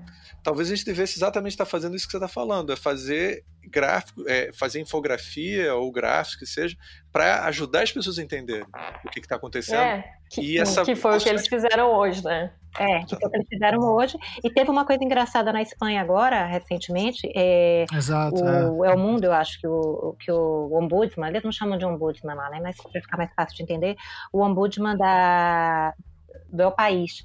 Ele escreveu um texto falando do, do quanto do crescimento no uso de gráficos, enfim, durante a pandemia pelos jornais, e que o público estava muito encantado com isso, muito feliz com tudo isso. E era muito interessante que num dos comentários, e aí ele falava que, mas que tinha crítica, e que uma das críticas mais recorrentes era exatamente o fato deles estarem usando os dados oficiais e não e enquanto se sabia que havia muita subnotificação e etc, etc. E aí vai muito ao encontro disso que a Renata está falando, quer dizer, é buscar o mais jornalístico para além desses dados que todo mundo já sabe, que são dados que têm problemas. Então, ok, eu vou só reproduzir esses dados que têm problemas ou eu vou trabalhar de outras maneiras para mostrar a gravidade dessa situação. Aí acho que a, a, a fala da Renata é excelente, sabe? Porque é esse pensar outras possibilidades diante do caos que a gente está vivendo, né? Porque de outro modo fica muito difícil, sabe? Muito, é burocratiza demais, né? Sim. É, a gente está num momento muito difícil e, e eu tenho uma coisa que eu perguntar para vocês. E sobre é, técnicas alternativas de infografia? Vocês têm visto, por exemplo, o trabalho do Pictoline e, e, o, e, o, trabalho que a gente tem visto, por exemplo, da a infografia na internet, que usa animação. Como é que vocês veem é, essa questão da, de experimentar outras mídias, outras maneiras complementares ao jornalismo do dia a dia? Quer começar, Renata? Não sei, eu não, não acho muito isso muito alternativo, não. É, assim, eu gente... ia falar.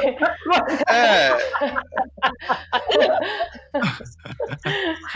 eu trabalhei na Mundo Estranho entre 2000 e 2003 ou 2004 até 2007 a gente já usava uh, não não eu não me refiro a, só para fazer um, só, só, deixar claro não é que eu acho que isso é necessariamente uma coisa super super nova não. Mas é uma versão alternativa ao jornalismo que a gente vê no dia a dia né do da essa que a gente estava falando do dia a dia. Tem que me corrigir aqui para não falar besteira não. uh, não eu acho que na, na questão de é isso, visual sempre né, de, de, tipo de desenho mesmo, de, de estilo de uh, pictórico, tem muita tem muita possibilidade e é isso. É, só que é, é bancar em relação ao público, daí tem todo esse cálculo de né, qual para quem que eu estou falando, dá tempo de fazer, eu consigo pagar e, né, e fazer essa, essa conta aí.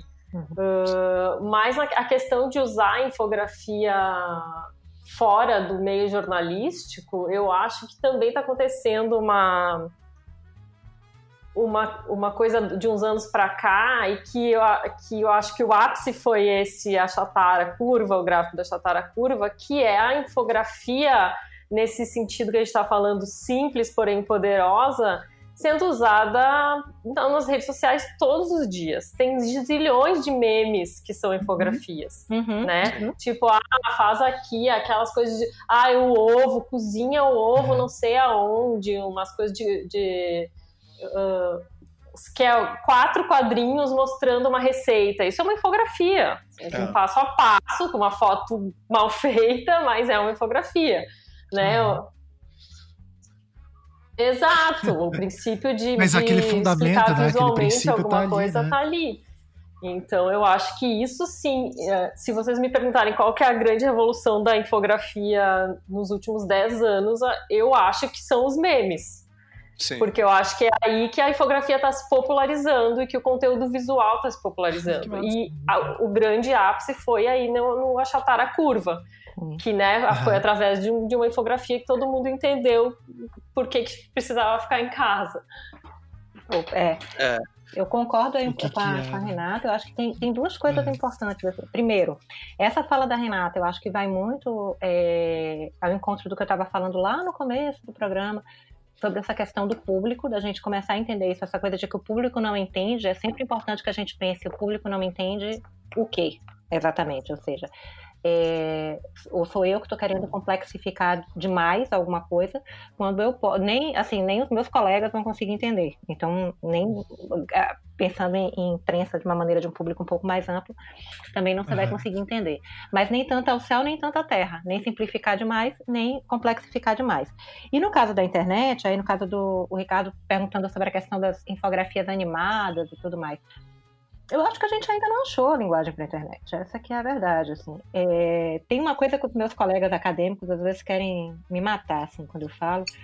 Mas, e eu digo bem tranquila porque, assim, há 10 anos, eu pesquiso fotografia há bastante tempo, mas há 10 anos, quando começou a, a ficar mais clara a questão da da internet e todo, todos os nossos sonhos com a internet, nós escrevíamos coisas assim que a internet vai possibilitar isso e aquilo para infografia, vai trazer tais e tais coisas, a gente vai poder usar vários recursos, a gente vai fazer animação disso, aquilo, outro, uhum. e haja flash para um lado e curso de flash para outro lado e o flash morreu, né? E, e você ficava buscando todos os caminhos e tem que ser multimídia e tal. Nós fazíamos isso e nós não nos perguntávamos a coisa mais óbvia do mundo. O público está afim de ficar não sei quanto tempo navegando na frente do computador, e aí depois vem o celular para nos matar de vez, na teoria, né? É, que aí vai ficar lá não sei quantas horas navegando naquilo, indo para um lado, indo para o outro, tentando. Uhum. Não, ele não está.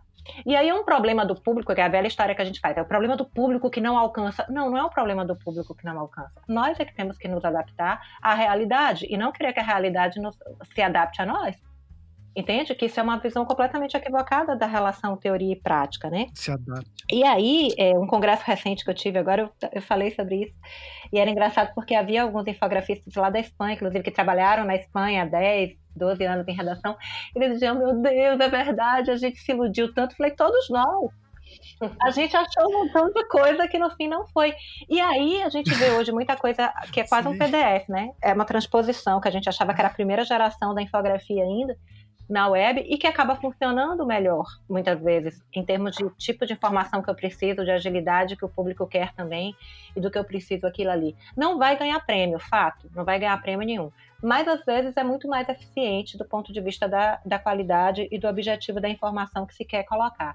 Então, o que eu queria dizer sobre isso é assim: algumas inovações não são inovações, já eram feitas muito tempo atrás, e outras coisas que se chamam de, de inovação é, o potencial até existe, mas quando que a gente vai chegar ali a usar aquilo em larga escala vai demorar muito. Então, e nem sei se vai usar. É a questão, por exemplo, da, da quando se trabalha com 3D, na, na ideia de, de, óculos de terceira dimensão, blá, blá, blá, essas coisas todas, eu digo, é ótimo, mas quantas pessoas vão ter isso em casa, gente, para poder ficar acompanhando o teu gadget, para poder acompanhar isso que a gente está fazendo e o tempo que a gente está fazendo nisso. Então, aí eu me lembro que há muito, muitos anos atrás, eu fui numa palestra que era sobre inovação no geral, tá? Inovação na ciência e tecnologia de uma maneira geral. E aí um cara que era um mega pesquisador, ele ainda tá vivo, mas agora já tá bem velhinho. É. Um mega pesquisador da área de química, ele começou a palestra dele dizendo assim: em alguns lugares que, você, que, que vocês eventualmente é, possam ir nos rincões do Brasil, uma pá é o instrumento mais inovador que tem ali. E funciona. E na hora que ele falou isso, todo mundo na cadeira começou a se mexer, achou aquilo absurdo, mas tinha fundamento, sabe? Porque às vezes a gente precisa entender o inovador é aquilo que funciona, é o que vai funcionar para os objetivos que nós temos. E tem isso, tem coisa que está sendo chamada de inovadora que já era feita lá atrás, e tem outras coisas que, digamos, é, alimentam o nosso ego, né? No sentido de, olha que coisa maravilhosa, espetacular e diferente que eu estou fazendo, mas que não consegue chegar, de fato, ao público sabe? E, e aí, quando eu estou falando de jornalismo, é, de detalhe da informação, essas coisas têm que estar muito próximas, senão... E é bem interessante isso da tua fala, Tatiana, que, assim, a gente vê tanto, acho que o design, o design sofre bastante com isso, pelo que eu vejo o jornalismo também, né? É, eu lembro muito desses textos do, ali do início dos anos 2010, né? Que a gente lia e falava, não, uhum. olha, todas o, a infografia na internet ela vai ter três níveis, ela tem as estáticas, hipermediáticas, e, e tinha, a gente tinha vários termos para descrever, né? E, e é interessante como o celular derrubou tudo por terra e, e quando isso me ensinou, na verdade, uma lição que eu levo e que me motivou muito a, a buscar algumas coisas, que era disso, quando que não ancora na tecnologia, né? Tipo, uh, o, que que, o que que sobra, né? Se a gente tirar a, a tecnologia, essa noção de tecnologia, né? Daí, uh, esse exemplo que você falou da pá, uh, eu fui corrigido por um professor em sala de aula quando eu usei esse termo tecnologia num contexto lá, ele falou, tá, mas uma caneta é uma tecnologia, né? Uma pá é uma tecnologia. Então, isso assim, eu acabo entendendo que esse saber fazer que a gente está comentando ali, né, do, desse que eu chamei de um uso sensível ali da infografia, etc. Ele é uma tecnologia também, né? E a gente está sempre relegando ela para coisas externas, né? Tipo, parece que, ah, não, vamos acreditar agora é, que vai vir o Flash ali e se produz a infografia no Flash dessa maneira, ou então agora, sei lá, HTML5 JavaScript se produz dessa maneira e a gente não está pensando só, ah, ah, tem essa ferramenta aqui, como que a gente consegue usar essa ferramenta? Será que ela ajuda a fazer esse conhecimento aqui que a gente já tem produzido, né? Então, é, é, quando me perguntam sobre infografia é, e etc., meu mestrado foi sobre é, infografia animada, né? E nunca vi uma coisa que ficou mais datada do que. Enquanto eu estava fazendo, ele já estava desatualizado. Assim. E, por exemplo, é, toda a produção que a gente teve, né, de infografia, é, que foi fantástica, assim, né, dos anos 2010, tem algumas coisas muito interessantes, né, no, uh, no Brasil, ela se perdeu, né, a gente não vai conseguir mais acessar, porque o Flash morreu. Então, se a gente ficar sempre é, isso não sei, é alguma coisa que me ocorre assim direto, né? É um problema a gente ancorar na tecnologia essa noção de produção. A tecnologia não vai dar essa, essa resposta pra gente. Né? De uns anos para cá, eu só vejo fotografia praticamente. Assim, o lugar principal onde eu consigo informação são vídeos no YouTube. Assim. Eu, eu, eu vejo em vários lugares, mas o lugar que me dá mais prazer, assim, de ver informação tem sido os vídeos. Acho que a, a, e a facilidade de informação, que é contrária, como uma cara falou agora, e a, e a Tatiana falou super bem também, que eu acho que é é assim, a gente tinha um plano, né? Como uhum. a Tatiana colocou, olha só, o futuro vai ser assim, vai ser incrível, vai ser. E na realidade, os gráficos interativos acabam não sendo tão usados quanto a gente esperava. A gente esperava que eles iam ser a base para tudo. E na realidade, as pessoas acabam vendo vídeo no YouTube, é mais prático e, e leem às vezes texto mesmo, vê toscão texto no Twitter, sabe? É, as coisas não são exatamente como a gente esperava. Mas, gente, a gente está com uma hora e vinte e eu queria é, a gente caminhar para o final e a gente acho que esse é um tema bom para a gente fazer umas considerações finais, né, cara? Assim, acho que esse é um, é um daqueles. A gente não usa sempre esse recurso, não, mas acho que com vocês é uma, uma, um momento especial para a gente. É, e eu queria que vocês também fizessem um pouquinho de jabá de vocês, assim, para as pessoas saberem um pouco do que vocês estão fazendo, para as pessoas poderem acompanhar o que vocês estão produzindo. Então eu convido a Tatiana para fazer suas considerações finais e o seu jabá também, por favor. É importante para o ouvinte poder acompanhar o que você tem feito. Tá Bom, eu queria muitíssimo, assim, de novo, agradecer. É, agora, vou, agora que está acabando, eu posso dizer que eu sou muito fã da Renata. Ai, gente, eu muito tímido aqui. Não, o, time, é o time fã. Estamos com camisetas é... com a foto da Renata. mas é, é real mesmo, Renata, falando do fundo do coração mesmo. Assim, tenho uma admiração imensa pelo teu trabalho.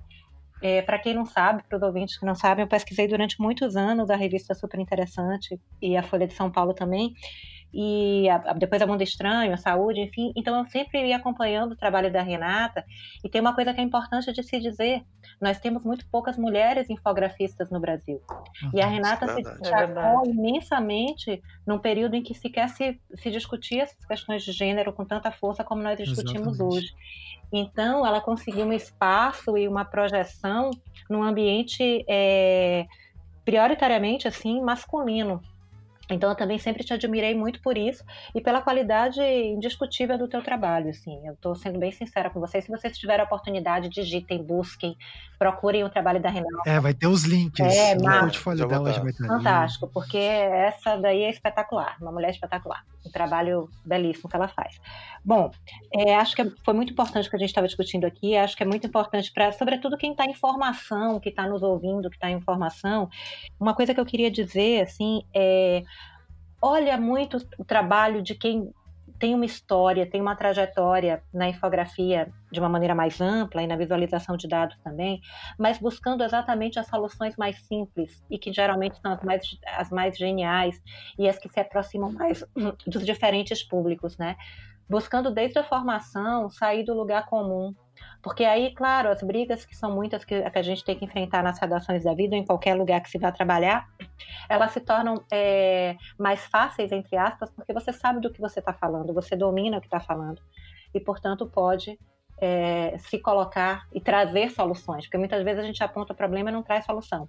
Então, quanto mais se puder estudar, mais solução você pode chegar dentro disso mesmo, para a gente não burocratizar essa coisa espetacular que é o jornalismo e o design da informação. E o que é que eu estou fazendo? Eu estou tentando terminar um livro que eu já devia ter terminado, né? Mas enfim, toda hora acontece uma coisa nova, que é um livro sobre a história da infografia no Brasil, né? Eu tive a oportunidade de entrevistar algumas pessoas. É, é, é, e é uma história muito bonita, assim. Da infografia contemporânea no Brasil e fazendo algumas comparações, inclusive com a Espanha, porque esse período que eu fiquei lá um ano, eu entrevistei alguns desses, inclusive Jaime Serra, enfim, que foi outro que eu também deveria ter tietado mais. É, mas, enfim, é, é, são pessoas que têm toda uma história, uma trajetória na infografia no mundo e que eu tive a oportunidade de conversar com elas, mas sempre para trazer, sempre a, a, conversa com elas era muito em torno também da própria infografia brasileira, né? E de, de influências de Espanha, Brasil, Brasil e Espanha. Enfim, estou fazendo isso, estou fechando, espero fechar logo. E no momento, em função da pandemia, eu abri, eu estou começando um projeto de pesquisa, até conversei já com o Ricardo sobre isso, a gente vai conversar mais um pouco. Opa! Né? né? Sobre a questão da, da infografia e visualização de dados agora na cobertura da Covid. E sempre dentro da mesma linha, para quem está ouvindo. Eu nunca tenho, meus trabalhos, eu não tenho a preocupação de apontar dedo, não, sabe? De dizer que as pessoas estão fazendo errado, nada disso. Mas de a partir das discussões, a gente de algum modo poder contribuir a partir da, da academia para o crescimento desse campo, né, que merece todo o nosso respeito e toda a nossa consideração aí pela importância histórica que tem no Brasil. A gente precisa valorizar mais a infografia brasileira. É isso, gente. Obrigadíssimo. Perfeito. Renata, por favor.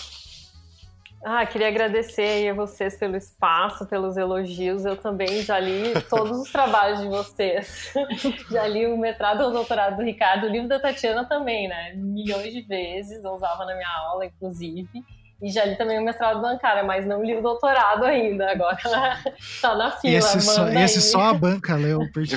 Pois é, quando estiver pronto. Quando estiver pronto, tu manda o link e coloca à disposição pra gente, que a gente vai ler também, porque eu acho que sempre é bom cruzar essa teoria e prática aí pra gente pra gente evoluir, né? Pra gente aprender. E uma outra coisa que eu queria falar, que eu não queria ir embora sem falar, é o meu mantra de vida, assim, que eu brincava com meus alunos que eles podiam não ouvir nenhuma aula, mas eles tinham que sair com uma coisa na cabeça, que é tudo é conteúdo. Que é, um pouco a ideia de que qualquer coisa que a gente vai colocar numa página, numa peça, ou qualquer coisa que a gente vai desenhar, ele carrega informação.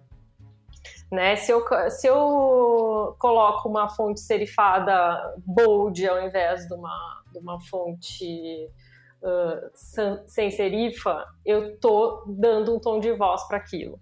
Se eu uso algum tipo de cor, eu estou dando um tom de voz para aquilo. Né? Se eu uso um tipo de ilustração, é outra coisa.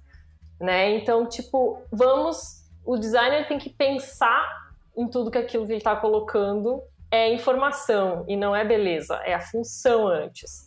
Ficar bonito é uma consequência. Claro que a gente quer desenhar coisas bonitas, mas bonito também é um pouco relativo. Mas isso também é uma questão para outra história, né? É tipo e infografia isso é mais visível ainda, né? Porque a, cansei de ver infográficos incríveis, mas é isso, que ah, usa código de cor diferente de uma página para outra, e daí a informação se mistura. Enfim, então é um pouco isso. E eu, uma coisa que, que eu aprendi na minha vida profissional também, em redação principalmente, é que a gente tem que saber a razão das coisas que a gente está fazendo, inclusive para argumentar né? Porque é isso. Daí tu vai tentar convencer um editor, um diretor de redação ou um cliente de por que tu tá fazendo aquilo. Tu tem que saber argumentar, tu tem que saber a razão por trás daquilo. Não é ah, só porque eu achei que ficou mais bonito. Né? Tu falar, olha, não, isso passa melhor a informação por causa disso, disso, daquilo, eu acho que isso combinado com aquilo dá para entender melhor, enfim, todas as questões que a gente falou aqui né? Porque a gente uh, tem muito designer que tem aquela aquele que que eu tenho que desenhar por trás, né? Isso foi uma história muito engraçada que aconteceu quando eu trabalhava na Mundo Estranho. E a Mundo Estranho era uma revista que era 100% infografia, né? Todas as páginas eram infografadas. Então a gente sempre fazia uma reunião uh, pessoalmente com o designer, o ilustrador que ia fazer aquela página, o repórter e o editor. E conversava e discutia aquela pauta e chegava a uma conclusão antes do texto estar tá pronto, antes da ilustração estar tá pronta, de para qual caminho a gente ia e todo mundo contribuía para aquilo uh, e depois cada um fazia o seu papel. E uma vez a gente ficou, sei lá, uma hora e meia discutindo uma matéria de ciência super complicada e o ilustrador no final da reunião olhou para mim e falou: "Tá, o que, que eu tenho que desenhar?" Não entendeu, né? E daí, assim, tipo. É, eu, é, exato. Tipo, eu poderia, se era só pedir para ele desenhar, eu poderia Te ter mandado. E-mail, né? É, exato, por e-mail. Então é um pouco isso, assim. E a gente vê uh, muita gente indo que vai por esse caminho, entendeu? Que não que chega lá e, e só quer botar corzinha e letrinha e e, e iconezinho bonitinho, sabe? Não, não é isso. É por que, que tu tá fazendo aquilo? Por que, o que, que tem? Qual é a ideia? Qual é a informação que tá por trás daquilo? Uh, então, eu acho que é um pouco isso, que é um pensamento de infografista, mas que vai para todos, todo o design, design de produto, inclusive, né? Sei lá, o X, é isso que a gente estava falando antes aqui do software que que, que vocês usam para gravar, que tem uma, um ícone que não dá para entender direito, sabe? O cara que desenhou isso, por que, que ele botou aquele ícone? então é um pouco disso, assim, que eu acho que é válido para encerrar. E fazendo meu jabá. Sim, por hoje, favor. Por favor. Hoje em dia eu tenho um estúdio de, de conteúdo visual, né, que chama Labuta, é L-A-B-O-O-T-A, uh, e a gente faz justamente esse trabalho de que ele passa um pouco da infografia, que a gente chama de conteúdo visual, que é isso, é usar todos esses recursos visuais seja vídeo, foto, impresso, digital, infografia, design editorial, para uh, fazer comunicação. Então a gente trabalha tanto para veículo de comunicação, quanto para cliente, quanto para quanto para ONGs, enfim, para quem precisar desse desse recurso e dessa expertise de edição, que é um pouco o que a gente estava falando. Então, a, a, até nos perguntam: ah, vocês fazem marca, vocês fazem.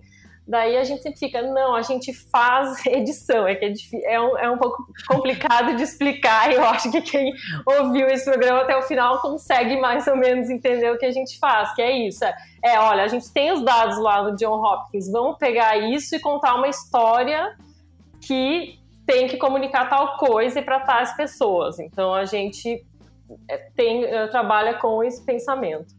E agora durante a pandemia a gente tá a gente criou um projeto que inicialmente a gente começou a fazer junto com a, a uma outra agência que chama Conversas que Importam, que é para colocar algumas, algumas pautas, alguns assuntos que a gente acha que, que podem ser que podem ser interessantes tanto para marcas falarem quanto para quanto para veículos, enfim, para os mídias. Uh, e a gente daí criou, o primeiro foi sobre violência contra a mulher, e daí a gente justamente cria peças que são mais visuais, que usam conteúdo visual para contar um pouco das coisas que a gente que a gente descobriu. E agora a gente fez um que é bem focado aqui em Portugal. Eu e o Alexandre estamos morando em Portugal desde setembro.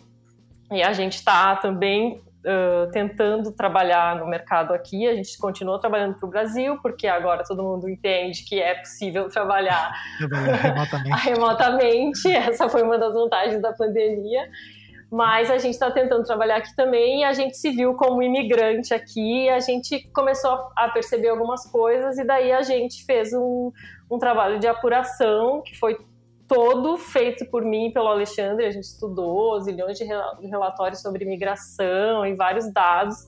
E a gente fez um reportezinho pequeno de 20 páginas no tamanho de celular para ler na tela. E a gente colocou no lá no nosso site. Depois eu vou mandar o link para vocês. E a gente também tem um Instagram, arroba Conversas que Importam. Então, eu queria convidar todo mundo a, a seguir lá a gente, olhar, e a gente está pensando aí já em, em, novos conteúdos, em de outras formas para as próximas semanas. Então fiquem ligados, sigam a gente, compartilhem, porque senão o algoritmo esconde o nosso conteúdo. a gente tem um puto trabalho e ninguém vê. Então, deem like, comentem, nem que seja um, um, com um emoji, porque ajuda a chegar em mais gente. Muito, Muito obrigado. Então é Cara, a, Renata, foi perfeito. Eu vou, depois eu vou querer que você me passe mais desses dados para a gente poder colocar os links e o pessoal poder acompanhar tudo isso. Isso. Pode deixar, vou passar. É, esse é, a gente vai deixar ali. Nesses programas mais especiais a gente sempre coloca link. Ih, rapaz, a lista que eu tô de links aqui é gigantesca, é, várias não, páginas. Eu também, é. Bom, a, então, cara, sua, é, a gente, assim, eu vou dar uma, uma, visão pessoal, né? Tipo, eu sou uma pessoa muito sortuda, assim, é, em várias questões. É, mas uma delas, é, eu acho que assim, poucas pessoas conseguem. Eu tô conversando com três pessoas que são a referência da coisa que eu estudo, que eu dediquei, sei lá, nos últimos 15 anos da minha vida estudando, assim. E essa conversa tem pontos, é, análises muito interessantes, assim, eu acho que é, era o que eu queria ter ouvido quando na iniciação científica lá no interior do Paraná eu tava tentando, digitei lá no Google o que, que é infografia, como fazer um infográfico e não vinha nada, sabe? Então, eu queria poder encontrar esse podcast, eu acho que isso daqui é uma coisa muito importante. É, e eu só queria agradecer imensamente a Tatiana, a Renata pela disponibilidade. É, são profissionais incríveis, assim. E eu tô muito ansioso pelo livro da que a Tatiana comentou. Tô aguardando ele ansiosamente aqui. e, e, é, e só reforçar ali o Conversas que Importam, eu tinha visto já, tipo, sigam, é muito legal. É, então, é isso, só tenho a agradecer, gente. Não tem nem muito o que falar. Acho que o programa ele, ele toca em vários assuntos que dariam mais vários outros programas que provavelmente vão acontecer, assim. Eu acho que são tópicos muito sensíveis é, eu participei de um grupo que estava tentando na universidade produzir umas visualizações sobre é, a Covid e tal, né? Era um grupo mais ligado ao pessoal da estatística e da computação.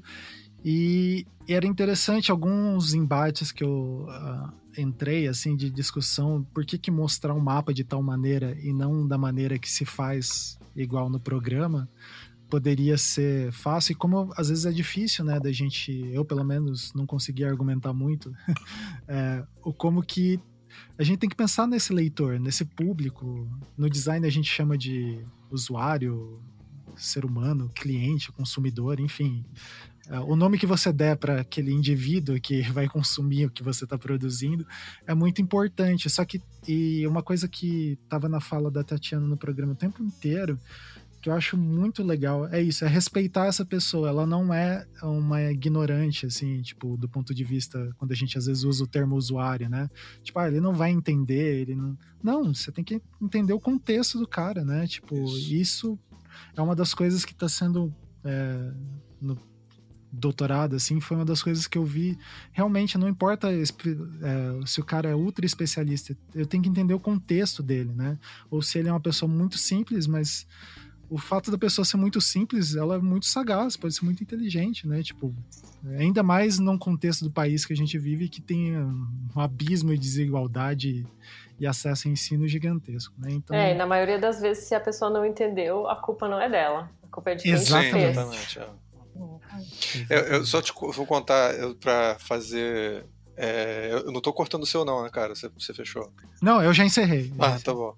É, para eu começar minha parte falando isso que a Renata falou, eu me lembro quando é, eu, quando eu comecei a dar aula, eu dei aula em, de infografia e jornalismo, há mais de 10 anos atrás. E aí eu me lembro que tinha uma aluna que eu mostrava as coisas Ele disse assim, professor, mas se o cara não entendeu, ele é muito burro. então, tinha... e eu tentava explicar isso para ela. Eu disse, não, mas não é isso, cara. Que às vezes a pessoa tá com pressa, ele não tá ligado nisso, o contexto dele. Ah, a pessoa. Então a gente tem que tomar cuidado com, essa... com essas. É... Eu sempre lembro dela falando isso. Mas a, a gente, primeiro, assim, é uma honra pra gente, de verdade, assim. É ter vocês aqui e eu não sei se a gente falou, a gente está querendo combinar com vocês há muito tempo, assim. Então a gente, a gente já teve várias oportunidades onde as conversas ficaram muito intensas sobre isso e eu acho que agora nesse momento, assim, é, é, um, é um dever nosso estar tá pensando sobre isso. Então é uma honra e é um privilégio poder ter uma cara aqui, é, ser um parceiro nessa, nessa, nessa empreitada. Todo mundo realmente apaixonado pelo assunto e preocupado com o que está acontecendo. Então a gente está vivendo um momento fantástico. Acho que a, a visualização de dados tem sido uma grande contribuição para o design. E a gente está tentando contextualizar e tentar discutir isso. É, é, a gente, por exemplo, é, inclusive já fez vários programas sobre visualização de dados. A gente fez um só sobre, com esse nome mesmo, com a Júlia Janelli e o Rodrigo Medeiros. A, a Júlia é um, acabou de terminar o doutorado dela nessa área, está fazendo um trabalho fantástico sobre o Covid. A gente vai botar o link também para o pessoal acompanhar o, o trabalho da Júlia. E o Rodrigo também está fazendo um trabalho muito importante. É, e a gente já fez programa Júlia. também com. entrevistou o pessoal do Café, que, Júlia, tá, que trabalha com visualização de dados. E a gente já tem, já começou a discussão muitos anos atrás com isso, falando sobre o fim da infografia, onde a gente já estava percebendo que a infografia tradicional estava entrando numa fase nova, né? onde a visualização de dados passava a ser mais importante.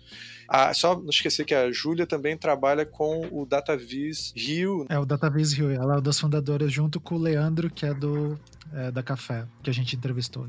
E que, assim, a gente está querendo é, fazer o debate e, e a, a, eu espero que a gente tenha conseguido é, contribuir um pouco com isso.